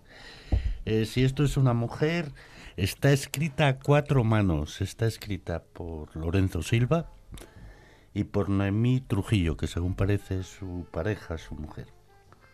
La novela entra naturalmente en la categoría de novela policíaca. Novela policíaca, ¿cómo no? Reconozco que nunca había leído a Noemí Trujillo. Todo lo contrario ocurre con Lorenzo Silva, que yo creo que, ya yo, creo. que ya comentamos aquí algo de Lorenzo Un par de ellos como mínimo. Al que sigo y, casi todos seguimos con un entusiasmo enorme en las andanzas de Chamorro y Bevilacqua. ¿eh? Eh, así todo y tal como podemos ver en la solapa del libro, Noemí Trujillo es autora de varios poemarios, de libros de literatura infantil y juvenil y también tiene publicadas un par de novelas, que es eh, Susan y El amor temido. La verdad es que eh, yo no estoy muy acostumbrado, no sé si, aunque es una experiencia que, se da bastante, es, mm, creo que leí muy pocas, muy pocas novelas escritas a cuatro manos. la verdad es que lo de escribir a cuatro manos viene más del ensayo, ¿no? Yo me acuerdo ahí en las facultades y en la escuela empresariales el Samuelson con, con el Dornaus, ¿eh? que era el el libro que teníamos que empollarnos para saber algo de economía. Sí, incluso en los ensayos escritos a cuatro manos, uno, si conoce bien a los autores, es capaz de distinguir qué eh, capítulos quién están aporta cada uno. Porque escriben capítulos diferentes. Por ejemplo, hay una serie poco conocida de la gente que son los episodios nacionales contemporáneos que están escritos a cuatro manos por Ricardo Fernández de la Reguera y Susana Mart, ¿eh? que nos sitúan prácticamente mediados del siglo XIX hasta mm, principios del siglo XX, los conoce poca gente. Y yo sí recuerdo una novela que me gustó muchísimo y que sí comenté en su día en Asturias por dos, que es eh, la novela La estrategia de la derrota. La estrategia de la derrota. Sí, es una novela histórica y cuenta la agonía de Felipe II. Es una novela extraordinaria. Extraordinaria. Está escrita por Adriana Brown y Carlos Frabetti. Y es lo único que recuerdo de escritura a dos manos. Yo fíjate, me estaba acordando ahora la reciente premio Princesa de las Letras, que es eh, Siri Husbeth. Siri Husbeth, ya saben, es la mujer de... Eh, vaya hombre, ahora no recuerdo eh, este mm, autor eh, mítico. Eh, bueno, da igual. El caso es que tanto ella como su marido viven juntos, pero sin embargo no pueden escribir juntos. Y tienen una, dos apartamentos en Manhattan claro, es su nivel ya, pero eh, pues, se lo pueden permitir, pero es que además para escribir una, creo que es eh, ella la que se queda en casa y se va a un despacho que tienen en el piso donde viven y sin embargo él se tiene que ir cuatro manzanas más lejos para escribir en un despacho que tienen eh, exprofeso para escribir y para él desarrollar sus novelas, porque no pueden escribir ni siquiera en la misma habitación, y como para escribir una novela a cuatro manos, no debe ser fácil desde luego. El otro día, bueno, preparando un poquitín esto y tal, busqué por por Google y por Internet lo de escritura a cuatro manos. Había un blog, la verdad es que no se me ocurrió tomar la, referencia, en la que daba una serie de consejos. Paul Oster, no me acordaba. Ah, Paul Oster. Paul Oster es el marido de Siri Hulbert. ¿Oíste? Y de alguna forma decía, en el caso de Paul Oster, su mujer, que si quieres mantener la pareja vale más que cada uno escriba por su lado. Sí, sí, esto ¿Eh? lo lleva la Daba una serie de ventajas, daba una serie de inconvenientes y entre los inconvenientes estaba este. La novela que estamos comentando está narrada en primera persona por la protagonista fundamental de la novela, que es la inspectora de homicidios del Cuerpo Nacional de Policía, Manuela Mauri, que se encuentra en un mal momento personal y profesional Lleva de baja pues varios meses. Es llamada para intentar resolver el caso que la policía tiene atascado ya desde hace tiempo, que aparece descuartizados los restos y, y depositados en dos vertederos distintos de una mujer de origen africano, de la que no se sabe absolutamente nada, ni nacionalidad, ni nombre, ni domicilio, absolutamente nada. La novela, al contrario de nuestro Lorenzo Silva, tiene Marco Madrid, porque Lorenzo Silva con los antiguos personajes, la Guardia Civil ya se ve dónde actúa, aunque estos, tanto Chamorro como Bevilacqua, son de la UCO, ¿eh? Mm. eh, eh tiene y presenta dos planos, dos planos importantes, uno personal, que es la, digamos, la vida de, de, Manuela Mauri. Es una mujer separada, tiene dos hijos, tiene que compatibilizar trabajo con la educación de los hijos, tiene una nueva pareja, que es un personaje que, al que le dedica bastante, bastantes líneas en la novela que para mí está, bueno, retratado demasiado perfecto. El novio de, nuestra inspectora para mí es demasiado perfecto. ¿Pero porque esconde algo? No, no, no, porque es, es, una cosa increíble de lo, de lo perfecto que es para todo. Y luego eh, tiene también y describe perfectamente el plano profesional donde nos acerca las relaciones que yo no creí que fuesen tan jerárquicas dentro del Cuerpo Nacional de Policía, la forma en que Manuela Mauri coordina su equipo, eh, la descripción de los compañeros. Hay el típico compañero súper tóxico, en este caso es compañera. Y luego una cosa importante que son las relaciones que se establecen con otro cuerpo de seguridad del Estado, que es la Guardia Civil, a través de un cameo que hace la novela Bevilacqua. Ah, Porque según parece, yo intenté localizarlo un poco en las novelas antiguas, no me acordaba, eh, Manuela Mauri ya, la, ya aparece en unos cuentos de, Lorenzo Silva. Y Manuela y, y, Bevilacqua son amigos. Bevilacqua la aconseja cómo tiene que, afrontar un poquitín el tema y la pone en contacto con los compañeros de, la Guardia Civil. Pero lo más importante de la novela es que nos abre una ventana impresionante al, mundo de la prostitución a la trata de, mujeres, a esos recorridos horribles desde los países de origen hasta hasta donde hasta esta Europa que tanto que tanto imaginan que es tan bendita, las rutas, los sufrimientos, cosas tan curiosas que llegan llegan a España y determinada comunidad autonómica les da ayuda a las mujeres que se quedan con ellos, naturalmente los traficantes. Pues ¿Eh? Es horrible, ese es lo más importante de la novela. Esa ventana que nos abre a un mundo que nadie piensa en él. solo pensar en la víctima. La víctima no sabe ni el nombre, ni la nacionalidad, ni quién es. la inmensa mayoría de las drogas, si permites, que se consumen en Europa, desgraciadamente, entra por España. Venga de donde venga. De América. No, aquí no, aquí estamos tratando, aquí no este estamos hablando de droga, estamos hablando de trata de mujeres. Bueno, y prostitución. Y prostitución. La pues novela se divide en 25 capítulos, un pequeño epílogo muy que te hace revivir un poco, ah, que a mí me prestó mucho leerlo, y que tenemos serie. Tenemos serie de Lorenzo, yo creo que ya el primer... ¿Pero sobre esta novela? Sí, sí. no, no, no, serie no, serie ah, literaria. Vale, vale, qué susto. no, no, qué va, qué va, esta salió en mayo. No, no. Claro, claro, claro. Ya anuncian tanto Noemí como Lorenzo de que... Que van a haber más novelas. Sí, sí, que con Manuela Mauri nos vamos a, a, encontrar más veces. Qué interesante. Pues de momento, eh, el primer contacto es si esto es una mujer eh, a cuatro manos, Lorenzo Silva y Noemí Trujillo. Eh, ellos comentaban en una entrevista hace poco que eh, bueno, se reparten diferentes personajes, diferentes estructuras, ¿no? Que, que Noemí, por lo visto, es poeta, Noemí es, poeta y que hay partes que, es mejor, la estructura, dice el propio Lorenzo Silva, que se le da peor, bueno, en fin, es una forma, de, es una forma de compensar a lo mejor determinadas, determinadas Yo no sé si tengo la suficiente sensibilidad para des Mm, descubierto qué partes, qué partes de Lo que sí puedo decir que es a lo que ya lo sabéis todos y es lo que comento siempre. Esto es para pasarlo bien. Claro, Esto es simplemente para pasar unas horas o unos días, el tiempo que te lleve la novela. A mí esta novela me llevó exactamente día y medio. ¿Qué dices? ¿Cómo lo oyes? Me lo regaló mi hija, empecé y ¿Cuánto tiempo dices?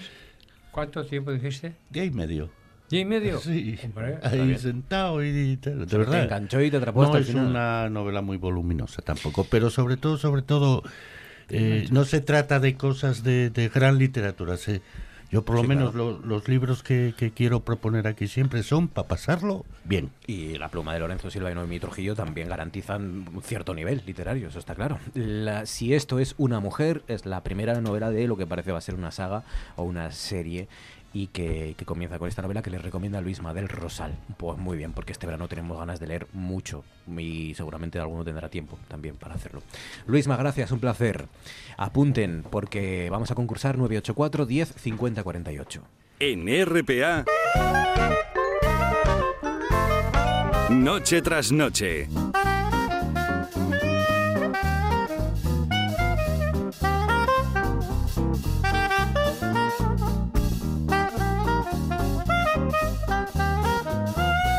Pues.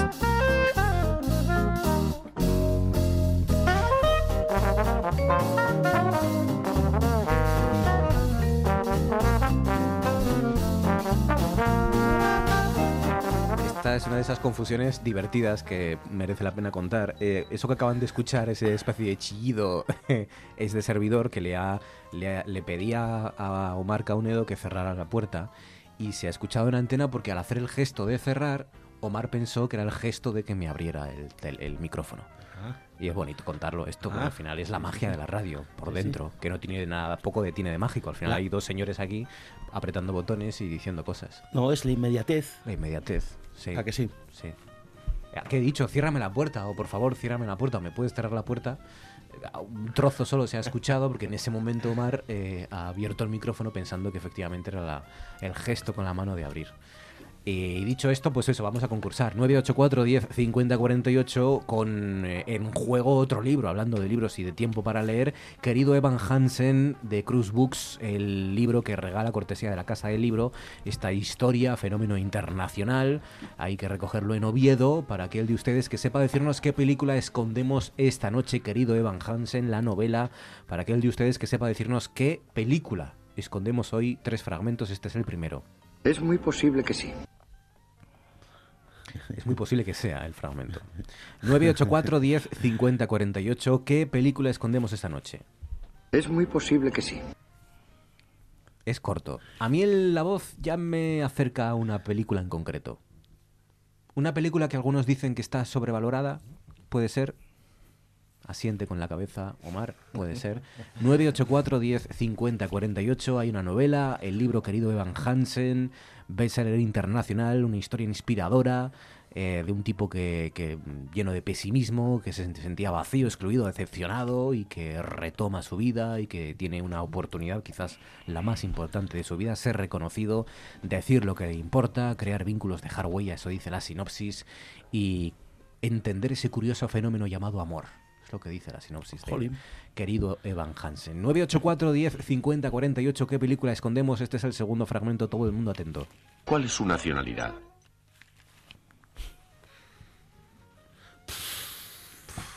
Difícil, ¿eh? Nada. Nada por aquí, nada por allá. Nada de nada, nada. Segundo fragmento de nuevo. ¿Qué película escondemos esta noche? ¿Cuál es su nacionalidad? Soy borracho. Ah, es que había un poco más del fragmento, que se lo tenía guardado aquí, ahora ya sé cuál es. Se confirma mi teoría. Una película que algunos dicen de un tiempo a esta parte. ¿Cuánto hace que hay ciertos críticos cinematográficos que han salido del armario y dicen que la película está sobrevalorada? Diez años, una cosa así, ¿no? Porque durante mucho tiempo, bueno, y todavía hoy, la mayor parte, yo creo, de la crítica dice que es una de las mejores películas de la historia, ¿no? 984 10 50 48, desde, desde luego un clásico del que ya es difícil opinar porque atrás ha, trascendido, ¿no? Lo cinematográfico es casi algo más, es un símbolo en sí mismo. Sí, sí, algo más, di algo más. Una piscina. ¿Que diga una pista? Una piscina. Eh, hay por lo menos, por lo menos dos frases míticas de esta película, una de las cuales en realidad no se dice tal y como recordamos. No sé si me he explicado. me he explicado mal. De las dos frases que ah. recordamos de esta película, ah. una de ellas es la que se dice al final, o, casi al ah. final. Y hay otra que se dice por el medio y tiene que ver un piano y no es necesariamente exactamente igual que la, que se dice en la película. En la película en realidad no se dice tal y cual, tal y como recordamos la frase. ¿Cómo me gusta que seas así, tío? Que sea como... Así tan benévolo, altruista. ¿Tú crees? generoso con la audiencia, Generoso, es la palabra. 984 10 50 48. ¿Qué película escondemos esta noche? Pues ahora te toca a ti ser generoso con nosotros y contarnos qué tiene que ver o qué tienen que ver estas, estas ¿qué? Estos ¿Cómo se llama? Eso es bueno, es una paca de hierba que me apareció en medio de la carretera. Se cruzó una paca de hierba. En mi camino. Te cruzaste con paca. ¿En el camino de qué? De, de... de, bueno, del trabajo, una carretera ah. de esas que hay por los pueblos, ¿no? Sí. Y esa, evidentemente, esa paca de hierba no apareció por arte de la nada, ¿no? Venía, procedía de un prado que estaba justo a mi derecha, un poco cuesto. Ah. No era chano, como dicen ahí, Chano, que hablan con la Che, no era Llano. Entonces se ve que bajó, bajó por la ladrita de, Pero la paca de hierba es cuadrada o rectangular. Exacto. importante, importante ese dato. No, ¿eh? debería rodar. Pero, resbala, digamos, o qué. Se, se desplaza patina. Bueno, la fuerza, no sé, la fuerza es igual a la masa por la aceleración, ¿no? si pesa la, independientemente de la geometría. Pasa que si, si el, el, el, es muy pindio, como dicen por otros sitios, ¿no? Ah. Pues entonces, al ser muy cuesto, pues, pues rueda, hace la croqueta. Exacto, o sea, hizo la croqueta, vamos. Y paró donde tenía que parar. Ah, que es en medio de la carretera. vale. Primer dato, ¿no? Ya tenemos en cuenta que... O sea, es un atentado. Eso, los atentados. Un atentado, sí, sí, sí. Va sobre eso. Y luego la otra foto que te envíen es una bola de silo, una bola que es, llegan a, que ya pregunté, no sabía yo cómo de pesos nunca entiendo y siempre pregunto, entonces ya pregunté cuánto podía llegar a pesar un, rollo, un rollo de silo, una bola de silo, y me dijeron que entre 700 y 1000 kilos. Madre mía. Ya son redondos, ¿eh? Es muy peligroso. Ya nos estás diciendo que un rollo de silo de estos de paja de hierba seca puede pesar una tonelada. Sí, sí. Es, muy es que hay que pensar en que es hierba, es hierba eh, verde, es decir, no es hierba seca. No está seca del todo. No, está, seca, está verde. está, verde. Es decir, para hacer el rollo tiene que segarse en verde y recogerse en verde. Sí, no está tan seca como la hierba seca de la paca. Sí. Porque eso después lo que hace es, una vez que la, cierras con el plástico todo alrededor, fermenta dentro. Ah, claro. Que es el olor ese tan magnífico. Ese olor tan. Asilo. Pero, que, olor asilo. que a las vacas les encanta, ¿eh? Les encanta ese, ese, esa, esa, comida. Entonces lo que pesa es a lo mejor el agua que es contiene, la, humedad que tiene dentro, claro. Bueno, pesa todo el volumen. Todo, claro, sí, sí. Y si te das cuenta, la foto esa de, las bolas de silosas que, que, que, aparecen están incluso un poco escoradas. ¿No te das cuenta? Están un poco escoradas. Sí. Entonces te voy a contar una cosa que me sucedió, un hecho que me aconteció con una bola de esas.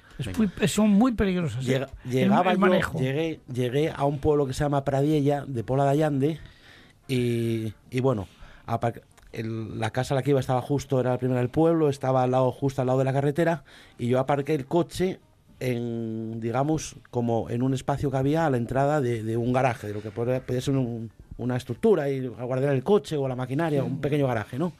Lo arriba a la derecha. Entonces, estaba la carretera y justo a la izquierda había un muro grande de piedra, digamos, de cerca de, de más de medio metro, ancho, un buen muro de piedra, y a continuación pues estaba la entrada de la cuadra. Todo eso al lado izquierda de la carretera.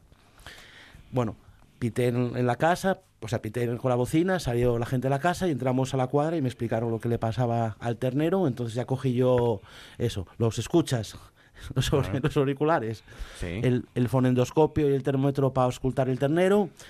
Y estando en el acto clínico, de repente se oye un bombazo, un golpe, aquello que no sabíamos, bueno, bueno, bueno, espectacular, como si hubieran puesto una bomba, pero un estruendo pero, pero descomunal. ¿Esto cuánto hace de eso? Esto era, bueno, un año o dos o por ahí. ¿eh? Es que no sé si os lo había contado, entonces un poco a, eso, por el hecho de que están con la hierba y, esas fotos, pues ya se me ocurrió la, idea de contároslo. Entonces ya nos quedamos asustadísimos, ¿qué pasa, qué pasa, qué pasa? Salimos de la cuadra y ya salimos a la cuadra y vemos el ambiente como polvo en el aire. En suspensión. Pajitas así en suspensión y había pasado, había bajado rodando una bola de silo de esas. De los había rollos. Ahí pasó contra el muro, ¿no? Eso es. Había bajado rodando por, por el prado, había pasado por encima del tejado, había pasado por, encima, de, mi coche, de mi coche, que me había quedado con el con el maletero abierto, que aparecieron las pajitas también de, la bola en mi coche y había pasado por encima de la carretera y se había estampado, se, estampó contra el muro y lo volcó un muro. Tiró el muro. Tiró el muro. ¿Y tu coche cómo quedó? Como un marico machín. No, intacto, intacto, gracias a Dios. Calla, pasó por fue hace más años pasó volando. Me, acuerdo que fue ¿Tienes cuando un tanque soviético, no tienes un coche entonces. Una tonelada No, no, de... pasó por encima, o sea, no ah, lo tocó. saltó, lo saltó, vale, Que Mi coche estaba metido como debajo del garaje. Madre mía, libraste. La, la, bola pasó por encima del garaje, tocó un poco el tejado del garaje, rompió la esquina del tejado, Madre justo abajo estaba mi coche. Y, y, bueno, y aterrizó en la carretera y chocó otra el muro y volcó un muro que era, pero, pero eh, era pero anchísimo. pero lo volcó, pero, pero, me volcó igual cinco metros de muro, ¿eh? lo, lo, tumbó. Son calla, calla, calla, que ahora vamos al, al, hecho, a la importancia de la cuestión. Si me pilla a mí en el trayecto que salgo a por la medicación, porque yo ausculto el animal, o sea, miro el animal, diagnostico y salgo al coche inmediatamente a buscar la medicación que haga falta para inyectarlo, ¿no? Pues, en el trayecto, yo estaba en, la trayectoria de esa bola. Si salgo, si tardo un poco menos en auscultar animal y salgo, me cepilla, me cepilla. Me, bueno, el muro y yo estamos volcados ahí, los dos. Mucho cuidado, siempre. muy peligroso. Hay veces que ocurren este tipo de cosas, marcha a vueltas una bola de esas y, son redondas ya. ¿eh? Está bien advertirlo. Buenas noches, amigo o amiga. Tenemos llamada. Buenas noches. ¿Qué tal, amigo? ¿Cómo se llama? Manuel. Manuel, ¿desde dónde, Manuel? Pues desde Salas ahora mismo. Salas, porque estás en camino, el escucho, ¿no? Sí. Muy bien. Estoy en el coche. ¿Vas a Salas o vienes de Salas? Voy de Salas. Vas a Salas, muy bien. ¿A currar o vienes ya de...? Ya estuvo bien. Ya estuvo bien por hoy. Muy bien, muy bien. Te has ganado ya el pan, sobradamente. Es que hoy la cosa va de pan, ya sabes. Sí, creo que sí. sí, sí. ¿Qué pan te gusta a ti, Manuel, de Salas? Pues a mí me gusta la chapata. La chapata. Esa chapata dura, recia, ¿eh? Sí. Fuerte, consistente. Con el que puedes hacer un, un tabique con esa chapata dura, ¿no? Tiene más utilidades, vale para más cosas. Sí. Para mojar, por ejemplo, que al final es lo que engorda del pan, ¿no? Y siempre la gente dice, el pan engorda. No, lo que engorda es la salsa que mojas. Manuel, ¿qué película escondemos hoy? Pues yo creo que es Casablanca. ¿Seguro? Sí, yo creo que sí, por lo de soy borracho, la nacionalidad, es que no recuerdo otra película que lo haya dicho. Ahora que estoy pensando, hay, muchas más frases de, de, Casablanca, si es que es Casablanca, porque está la de caramba, caramba, aquí se juega, ¿no? O algo así. Sí, la de toca la otra vez, Sam, que no lo había dicho. exacto. Que o esto es el principio de una gran amistad. Esa es la última. Pero la de toca la... No, no, dice nadie toca la otra vez, Sam. Lo que dice es toca la Sam, toca la otra vez. Ah. Pero no toca la otra vez, Sam. ¿Y, tocaba? Si es que es Casablanca, como dice... o, lo que el viento se llevó, no estamos seguros, ¿no? O puede ser, yo qué sé, Parque Jurásico, por ejemplo, ¿no? Es... Cuidado, no te mates, Edu. Ya salvaste lo del siglo, a ver si vas a morir en la radio. es Casablanca. Como dice Manuel, camino a Salas,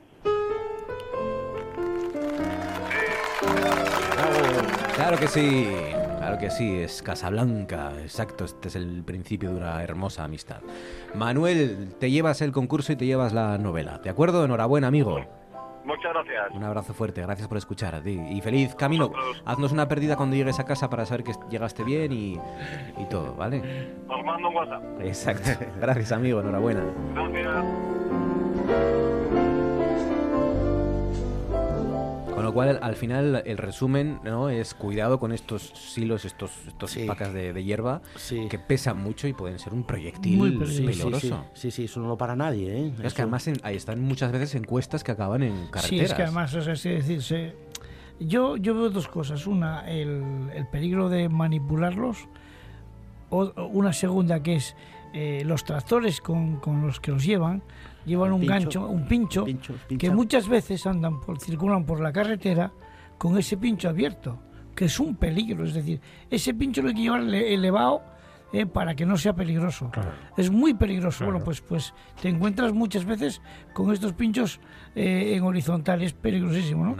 Y después otra, una tercera que es el plástico. O sea, es decir, es una vergüenza ¿eh? que los plásticos terminan de llevar la bola y se quedan por todos lados tirados.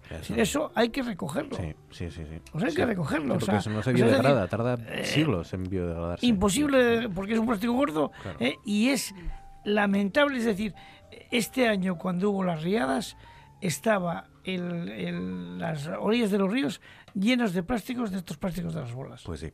Venga, vamos a cocinar con Manu,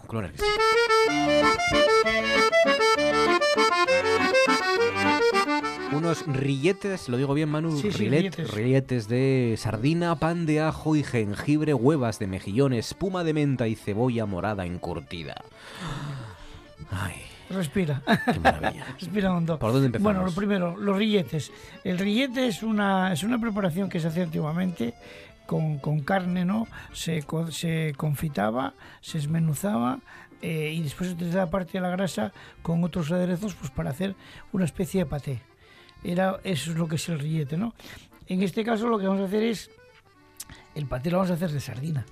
Y la sardina lo que vamos a hacer es simplemente coger la sardina, eh, mm, ponerla en una plancha de horno, cubrirla con sal y meterla al horno. Qué rico. Eh, como a los, a los 15 minutos la tenemos lista ya, la sacamos del horno, quitamos la sal, pelamos la sardina, quitamos todas las espinas y todas las pieles que tienen eh, y solamente reservamos la carne, que no lleve espinas, es importantísimo eso. Claro. Merece la pena el trabajo. esa, carne la vamos a mezclar con un poquito de queso crema, oh. Eh, un poco de cebolleta cortada muy finita, eh, pimienta negra, sal y perejil.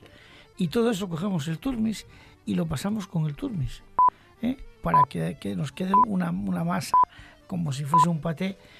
Una vez que la tengamos, la reservamos en, en refrigeración y la podemos utilizar en cualquier momento. Fíjate que esto, si cuando lo tenemos en refrigeración le ponemos, como digo yo, a flor de piel, un, un plástico, un film, es el, el, fin encima, encima de la, de la crema, con la mano pasamos por encima para que quede pegado y no entre aire, se nos conserva en refrigeración hasta 15 días. Pues podemos usarlo para mil platos. Para mil platos y para varias veces, efectivamente. Eh, y es la base de este plato concretamente, ¿no? El pan de ajo y jengibre. Podemos hacer un pan de los sabores que nos dé la gana solamente es escoger una rabanada de pan. Sí. Eh, en este caso yo lo que hago es el ajo, una, un diente de ajo, lo froto lo, por encima, el jengibre, le rayo un poquito de jengibre por por encima. Ojo con el jengibre que no se nos vaya de las manos. Le pongo, no, un poquito. Claro, el ¿eh? jengibre le pongo, te sabe todo a jengibre. Le pongo un poquito de aceite y lo meto al horno a 150 grados, eh, 8 minutos, 10 minutos y queda el pan tostadito pero con ese sabor del aceite. O sea que un pan normal untado con el ajo, con el diente de ajo, ya te sabe ajo ya. Te sabe ajo perfectamente. Qué rico. Y es exquisito, es un manjar de dioses. Eh, ¿Qué nos queda? Nos quedan muchas más cosas, ¿no? Las huevas de mejillón. Huevas de mejillón, bueno. Los mejillones. Coges cuatro mejillonitos, media docena de ellos, los abres al vapor, aprovechas el agua, sacas eh, la carne que tienen, les quitas todas las barbas que tienen, que tienen adentro también barbas, ¿no? Eso con el agua lo trituras. Una vez que está triturado, lo pones en un cacito, lo tamizas bien, lo pones en un cacito, le echas un poquito de, de gelatina, una hoja de gelatina disuelta, hidratada en agua, y un poquito de agar-agar, dos gramos por, por cada 100. ¿eh? Lo calientas un poco, lo metes en una jeringuilla ¿Qué nos queda? Nos queda es que ya tenemos que haber aprendido a hacer las bolitas. La técnica ya la tenemos controlada. Ya. la tenemos controlada, ¿no? Aceite al congelador. aceite de girasol congelador. Sacamos, vamos echando bolitas y nos quedan pues eso, unas bolitas de sabor a mejillón muy potente. yo quiero, quiero, visualizarlo. Cuando tú con la jeringuilla echas el chorrito. No, te salen bolitas. Te salen ya te bolitas. Te salen gotas. Y al, al, al, compactar, conectar con el aceite. La gota, la gota va, a volver sobre sí misma y se hace una bolita pequeña. Todo junto ahí se une Sí, se, unen, se unen.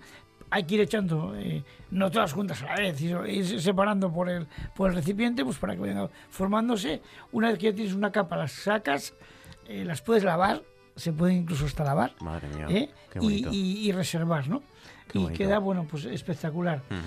espuma de menta, una infusión de menta. Coges unas ramitas de menta, las infusionas y con un poquito de agua, la trituras, esa agua triturada eh, que no sea mucha, no sea mucha cantidad, ¿no? Le pones un poquito de lecitina en la soja, el, la turmis, la turmis ahí a tope. y ya tienes una espumita ahí que va haciendo, creciendo y con, además con un sabor potentísimo y un color más que potente que es verde. Claro. Que es lo, que es lo más bonito, ¿no? El verde de la menta. Y la cebolla morada, simplemente pues una cebolla la cortas en, en gajos muy, muy finitos, ¿eh? Eh, le echas un poquito de sal, a los, la guardas en sal como 15 minutos, a los 15 minutos echas agua, lavas bien la cebolla para quitarle la sal que sobra y, y después ya nada, un zumo de limón, eh, un poquito de vinagre y un poquito de soja. Y lo dejas que vaya macerando en ese ¿Cuánto preparado. Mm, dos, tres horas bastan. Ah, bien. No hace falta más. Vale. ¿eh? Y ya tenemos el plato preparado. Imagínate ahora ya, pues eso, coger. Ahora viene lo mejor. Sí, coger un plato, un plato, yo qué sé, mm, de madera. Es que me encanta un trozo de madera en un plato. Sí. Un trozo de madera muy, muy así, ¿no? Pones el, el- el pan de ajo, encima le vas a echar el, el- paté este de sardina que habíamos hecho, eh, bueno, una cucharita guas de mejillón, un poquito espuma y bueno, al final si lo decoras con la cebolla encurtida eh, morada, pues queda pues un plato de 10, ¿no? Qué rico. Rilletes de sardina, pan de ajo y jengibre, huevas de mejillón, espuma de menta y cebolla morada encurtida. Como siempre, luego uno puede coger esto y hacer un puzzle con otros trozos de otros platos de otras Claro. semanas. Para hacer, puedes ir combinar co- componiendo exactamente. millones de platos. Pues claro, imagínate, pues eso, te Las sobran, combinaciones son infinitas. Claro. te sobra cebolla encurtida, pues mañana hago unos mejillones en vinagreta Oh. y los pongo o, eh, eso, pues con la cebollita de corándula y, y dándole sabor. Qué rico, qué rico. Venga, profe, cierra esto. Bueno, Vamos a ver, hay un par de noticias hoy en los medios que me han eh, en fin, impresionado, eh, que son bastante habituales, desgraciadamente.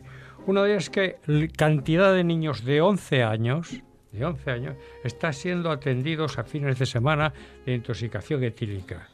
Tienen un jueguecito que consiste en meterse cinco o seis cacharros, dice el periodista, en un par de horas.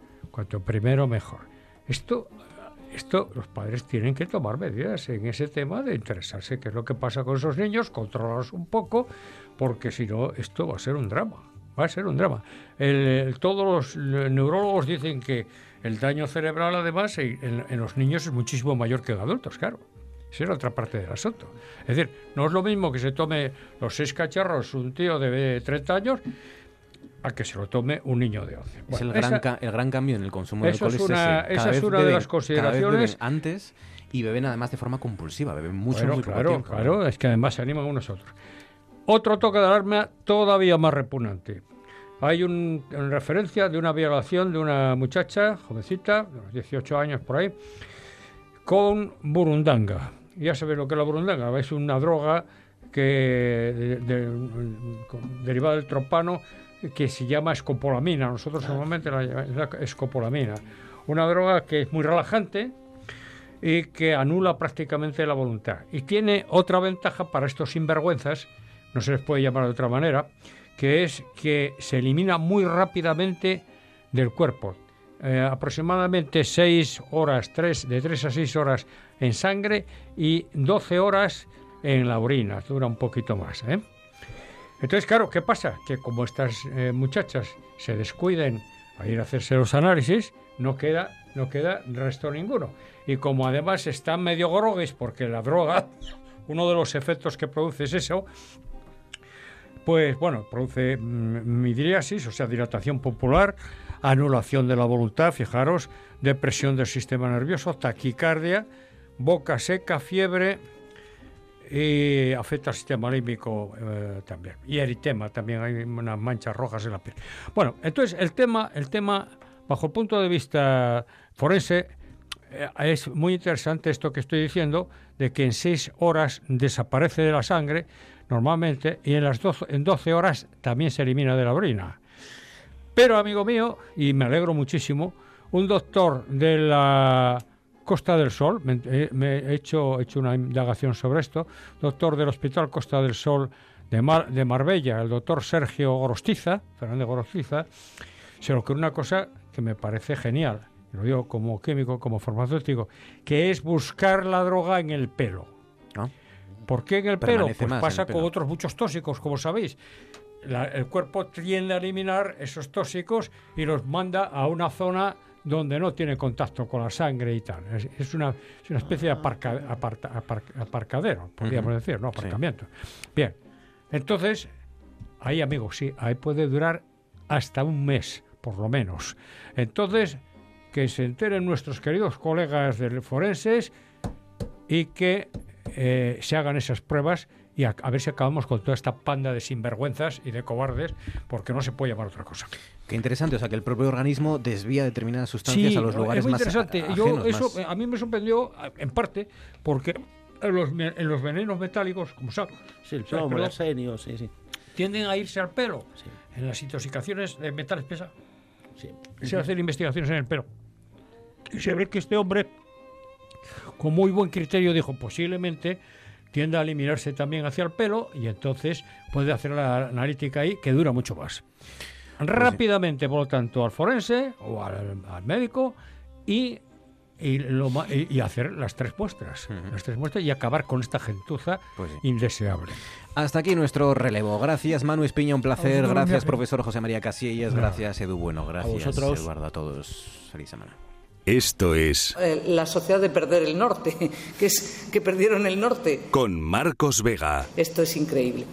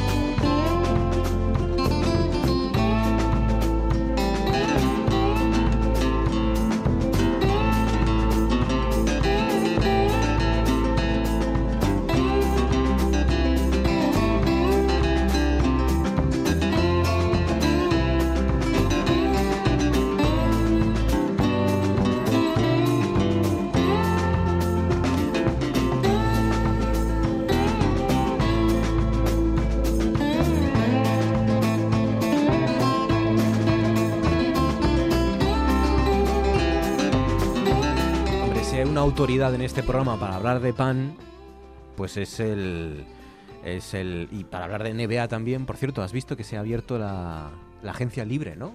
Un fichaje. Sí, algo, algo hoy de Kevin Durant, que se marcha de los Golden State y se va a Nets a los Nueva York. Nets van a pasar por encima de los Brooklyn Nets con ¿Cómo se llaman los otros? los Knicks, ¿no? Los Knicks, los Knicks hace eh, décadas ya que no ganan nada. Los Knicks están de capa caída y cada vez que tienen la oportunidad la, la, pifian, ahora más todavía, han fichado como 5 o 6 por un solo puesto, vean, un desastre. Un desastre. Bueno, Pero y el draft y todo, el Williamson ese, qué bestia. También, sí, sí. sí, sí eh, ¿Cuál es tu pan favorito? Alberto Secades, buenas noches. A mí el pan de Santumedé. El pan de Santumedé, pero en Santumedé hay muchos panes. Sí, pero digo, me preguntas, ¿cuál es el pan favorito? El pan de Santumedé. ¿Qué tipo de los panes de Santumedé es el preferido? El pan blanco, el de trigo, el pan blanco. Siempre. Yo voy digo pan, el cuarto y la bueno, medio. digo, hay otros cereales ahora que se están utilizando también para el pan. ¿A ti cómo te afecta esto de la normativa de hoy? Mal, como siempre, como todas las normativas. O sea, no hay ninguna normativa, no hay ninguna normativa que sea para aliviar la presión. Siempre es para más. O sea, es una vuelta, una vuelta, una vuelta más a la tuerca. Claro, claro porque vosotros cuando dabais pan integral ya, ya sabíamos que podíamos confiar en que en Santumedia había pan integral. Pues nada, eh, pues mucha suerte. Nada, otra más, otra normativa nueva. Bueno, la semana pasada empezó, eh, con la ola de calor, empezó, digamos, el, el verano en sí, ¿no? Derritiendo toda España. Toda España, no en una aldea, no en el norte, eh, un pequeño grupo de irreductibles, nos manteníamos resguardados del calor, con, con, una boina, ¿no? De contaminación, o sí, pero sobre todo... No, debajo de la boina, nuestra propia boina. Nuestra propia boina para que, para que bueno, pues mm, pudieran refugiarse aquí muchos españoles también, ¿no? Eh, Asturias volvió a demostrar su solidaridad, con el universo. Hicimos la reconquista al revés. Exacto, sí. Y, y, en fin, hemos disfrutado pues de un fin de semana agradable y una semana agradable. y, esta semana, la semana pasada, martes empezó ya, el miércoles hizo un calor que te torras, estábamos ya quejándonos, pero ¿qué es esto? Volvamos a volver a la normalidad. Y la pregunta, ¿Qué es normal en cualquier época del año y en verano? ¿Qué es normal? Por ejemplo, yo eh, hoy he pasado calor. Yo lo normal debería ser pues que 15, 16 grados. no más. En fin, que vamos a hablar de eh, verano y de canciones que incluyan verano o summer. It comes summertime, the feelings in the air. I remember cigarettes, tube socks, sunburns and long blonde hair. Comes the summertime, yeah, it's coming soon. I remember living upstairs, drinking iced tea and swimming pools. And the feeling doesn't last that long. Before you know it, it's up and gone. Oh, yeah. Things we do summertime. Yeah, it's coming soon. Con un amante de, del calor, porque es un amante del, sobre todo del Levante, creo recordar, ¿no? Sí, en Valencia él estuvo mucho tiempo. Y bueno, pues él, él se divorció. Él estamos hablando efectivamente de George Rose, que es nacido en Oscos, en Nebraska. Y bueno, pues él en, empezó a grabar discos en el 98 y en 2004, tras su divorcio, se vino a España y bueno, y, eh, se afincó con su novia. Y pues es un artista favoritísimo de siempre y uno que habla de esto del summertime, del verano. Llega el verano, la sensación está en el aire, me acuerdo de los cigarrillos, los calcetines, las quemaduras solares y el largo cabello rubio. Sandía, fuegos artificiales y fiestas de Prado. Y no dura tanto, antes de que te des cuenta, se habrá marchado.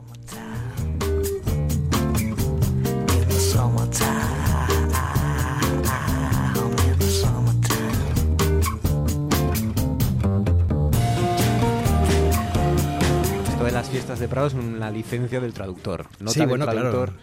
Porque George Rus de momento, bueno, yo, yo, creo que sí que se pasó, hizo algún concierto en, en Asturias, me temo.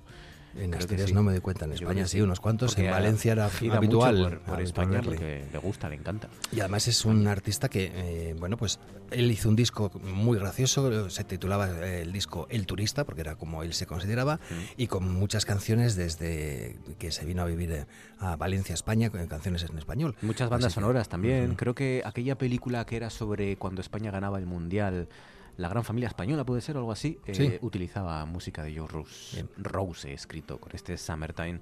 Empezamos este recorrido. Canciones que tienen Summer en su su título. Sí, y evitando, evitando las canciones típicas que todo el mundo piensa, pues Summertime. el In the Summertime, el Summertime, eh, esa canción de Gris tan bonita, Summer Nights, Summer nos Nights. la saltamos también.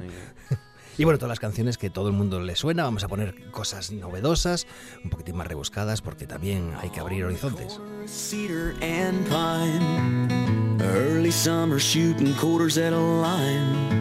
And two dimes buys a Coca-Cola, and bloody knuckles making engine wine. Blue palmolas make a clear coat shine. A rich jockey keeps the tires in a line. It's five gears bound for the border and eight dollars buys a tank of gas. Flowers will bloom pain will pass. Droughts die and scars last. There's not a single cloud in the sky. Well, don't let the setting sun make you turn and run away. Don't let no summer slip away.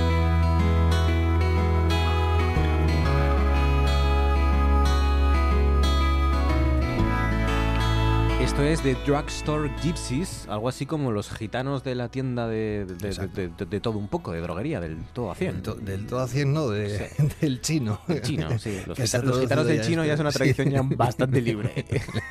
Pero bueno, Indian Summer. Oye, perdona, estamos en verano, claro somos libres, sí. hacemos lo que nos da la gana. En este verano, además, yo te contaba ahora mientras sonaban los trastos Gypsies, que yo venía este para aquí con la misma chupa con la que llevo viniendo todo el invierno. O sea que, bueno, es, que es lo bueno que tiene Asturias, que no hace falta cambiar de ropa. con el chubasquero te arreglas. No, ni ropa, ni ropa de cama. salir el sábado, te coges el chubasquero y el dopito. A mí me hace mucha gracia. Los medios, los medios locales y autonómicos de otras comunidades autónomas me hace mucha gracia porque siempre ponen formas de refrescarse este verano.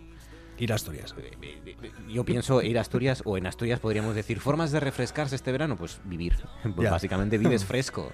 Vivimos con el frescor ya instalado. Indian Summer es de 2017 esta canción. Sí, es bueno, el aire pues ya le ves. Estos son un grupo de Missouri, de San Luis, una de las ciudades más importantes de Missouri. Y no estoy cambiando, estoy perdón, Estos son de Jackson, en Wyoming. No, de Richmond, ¿no? Sí, estoy, yo qué sé. Los drugstore gypsies. Estoy mal, tío. Estoy, estoy mayor. el calor, el calor se me derriten las neuronas. Las normativas, el calor. Son muchas cosas. demasiadas cosas que apretar. Bueno, pues este es un grupo formado por Doug Ryan y Daylan Dostal. Y bueno, pues hablan de un verano indio, Indian Summer. El verano indio, rock sureño y country. Y de ahí pasamos a también una canción de 2017, de hace dos, tres años, y que, y que suena así. January. Sweeter than a peach on the 4th of July. Shall we dance to maintain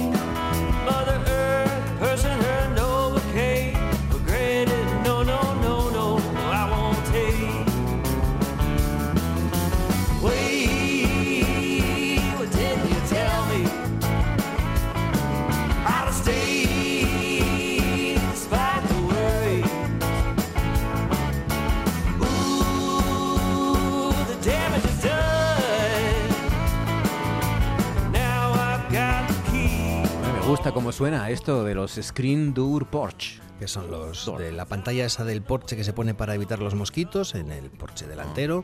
Esa pantalla. La pues pérgola. la pérgola. No sé. Pues sí, los, los pergoleños, bien, los pergoleños, que es un conjunto, estos sí, que son de Jackson en Wyoming.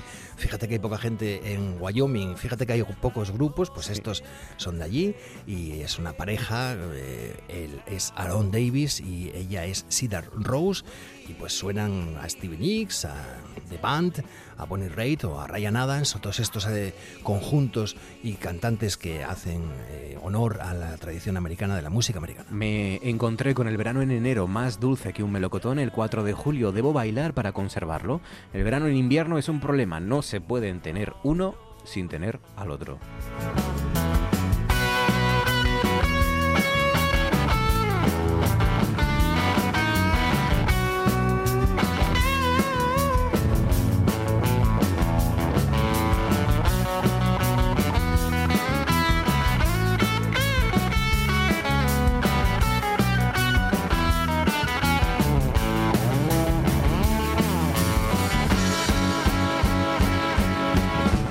Bien suena este Summer in January, el verano en enero de Screen Door Porch.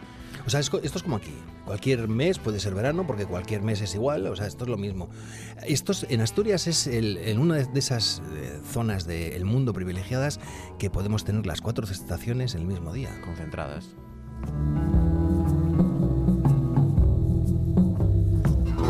in the shade of a sycamore tree.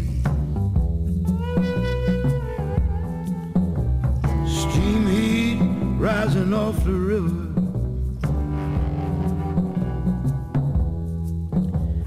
Got the sun bearing down through the morning haze, and there's you and me. In those long, hot summer days. Has puesto de interesante ahora para acabar, ¿no? Esto, es... música blues y con un toque de soul. El, toque de soul viene, él lo dice, es Jim Byers y lo dice porque a él le interesa no solamente el blues típico de Chicago con la guitarra y pues John Lee Hooker delante de la tienda donde vendían los eh, Blues Brothers, Ray Charles le vendía la música, los instrumentos a los Blues Brothers, pues eso no es solamente música de guitarra, sino que además él da importancia a la voz. Es un tío que publicó este disco hace dos años años, cuando tenía 68, ya tiene 70 y sigue trabajando este Jim Byers, está escrito Birnes con Y eh, desde San Luis con este Long Hot Summer Days. Along the drift of time.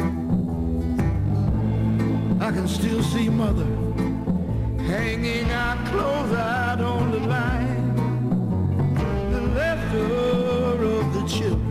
Largos y calurosos días de verano que se hacen más llevaderos con el profesor de las palabras, José Antonio Martínez, profe, buenas noches. Y con las lecturas en las que estás inmerso, ¿no? Estás leyendo Walter sí, bueno, yo siempre estoy tratando de tratando de leer un libro. A veces dos o tres al mismo tiempo. ¿Y con qué estás de Walter Entonces ahora estoy leyendo una obra de Walter Scott. Eh, todo el mundo recordará porque era el autor de Ivanhoe. Ivanhoe. O también, como decíamos nosotros, Quintín de Dubar. Quintín Dubar, sí. Quintín Dubar. Bueno, pues la, la novela se titula El Anticuario. Es un tocho bastante considerable y la estoy leyendo en una traducción al español. Entonces deben ser muy buenos traductores porque en, en, la obra en inglés utilizan determinadas palabras que resultaban ya raras en el inglés y en los traductores con gran arte por otra parte pues escogen palabras equivalentes también ya un tanto decaídas del español. Qué bueno. Por tanto, hoy vamos a reivindicar la figura del traductor, que no siempre se hace. Efectivamente, aquí son dos o tres traductores. Eh, no me acuerdo el nombre ahora de ellos, pero bien merecería la pena recordarlos porque tienen, tienen mucho mérito por esto que acabo, que acabo de decir. Bueno, por pues voy a alguna de estas palabras que, que me he encontrado y que en la mayor parte de las cuales pues eh, les he sacado el, el significado por, por, la, por el contexto, porque algunas no, no las trae el diccionario, otras sí. ¿eh? Hmm. La primera de ellas es automedonte. Automedonte. automedonte, que por más vueltas que le des no se le saca el sentido por ningún sitio, ni el origen, ni la metodología, porque lo de auto pues podría tener alguna resonancia, ¿no? De algo de a sí mismo o tal. Pues no tiene nada que ver. Por el contexto nombra inequívocamente al conductor de un carruaje tirado por caballos que llega a la casa del anticuario. ¿no? Este nombre eh, le viene dado eh, por un, desde un personaje de la Ilíada, que es Automedonte, se llamaba así, y que era como nombre propio, y que era el conductor del carro de guerra de Aquiles. Ah, el de los pies ligeros y el del tendón débil, vaya, ¿no? Hay que tener en cuenta, pues eso, que el anticuario es un tipo que presume de erudición clásica y sobre todo, pues practica un lenguaje ampuloso, solemne y ridículo, que lo, ridiculiza muy bien eh, este Walter Scott, ¿no? De ahí lo de automedonte, que por otra parte no es un idiotismo, es decir, un, un, signo, una palabra propia y exclusiva de Walter Scott, que podía haberla eh, creado o adoptado él, ¿no? No, no, no es un neologismo, no es un idiotismo de Walter Scott, mm, ni siquiera de su personaje del anticuario. Efectivamente, el diccionario de la Real Academia lo registra como sinónimo de auriga. Eso sí, ah. lo que es el sentido de conductor de un carruaje tirado por caballos, pues es ya de la cosecha propia del personaje de Walter Scott y efectivamente lo hace para ridiculizar al propio al propio mm, anticuario, ¿no? Pues ya lo ven, del personaje Automedonte, el que conducía el carro de guerra de Aquiles, pues que pues dícese al conductor de un carruaje tirado por caballos, el Automedonte. Otro término de la novela es eh, castrametación. Pues sí, señor, es otro sustantivo bien sonoro y no tiene nada que ver con castrar. ¿eh? Castrametación eh, es, eh, vamos, podríamos sustituirlo por un término que no existe en español, pero que sería más claro en, lo que significa. Es otra palabra reconocida en español. ¿eh? Castramedición. ¿eh? Castramedición sería un término, vamos, que simplemente aclararía el significado porque era, se daba el nombre eh, sí se usó en su tiempo, del arte, un arte desahuciado, claro está, el arte de ordenar los campamentos militares, ah. ya que castra en latín era un campamento militar. De ahí viene lo de los castros, ¿no? las fortalezas estas, las ruinas que quedan de las fortalezas, bien fueran latinas, bien también árabes, ¿no? En España, los castros. Y lo castrense. Pues era la castra. Castra. Entonces, metazione era delimitación, medición, y de ahí el significado de esta palabra, de este sustantivo, que aparece ya como sustantivo raro en, la, en, la, traducción de esta obra. Y la última, rápidamente, pinaza. También. Bueno, pues pinaza esto es mucho más sencillo porque uno de sus significados, si no está plenamente vigente, mm, que no lo sé, seguro que, mm, que se acepta eh, plenamente. Porque pinaza mm, se, da, se le da el nombre a la hojarasca y pequeñas ramas del pino, es decir, a la, al producto, digamos, de, la, del saneamiento ¿no? de, los pinos. Ese conjunto de rametal se llama pinaza. Pero también, y este es el término en que ha quedado desusado, y era desusado ya en el inglés de, la época, su, correspondiente inglés, como nombre de una embarcación de remo y de velas, pequeña, estrecha, ligera, que se usó en la marina mercante pues como, como ayuda de los, eh, para transportar las mercancías y las personas a los, a los grandes barcos, no mercantes. Muy bien.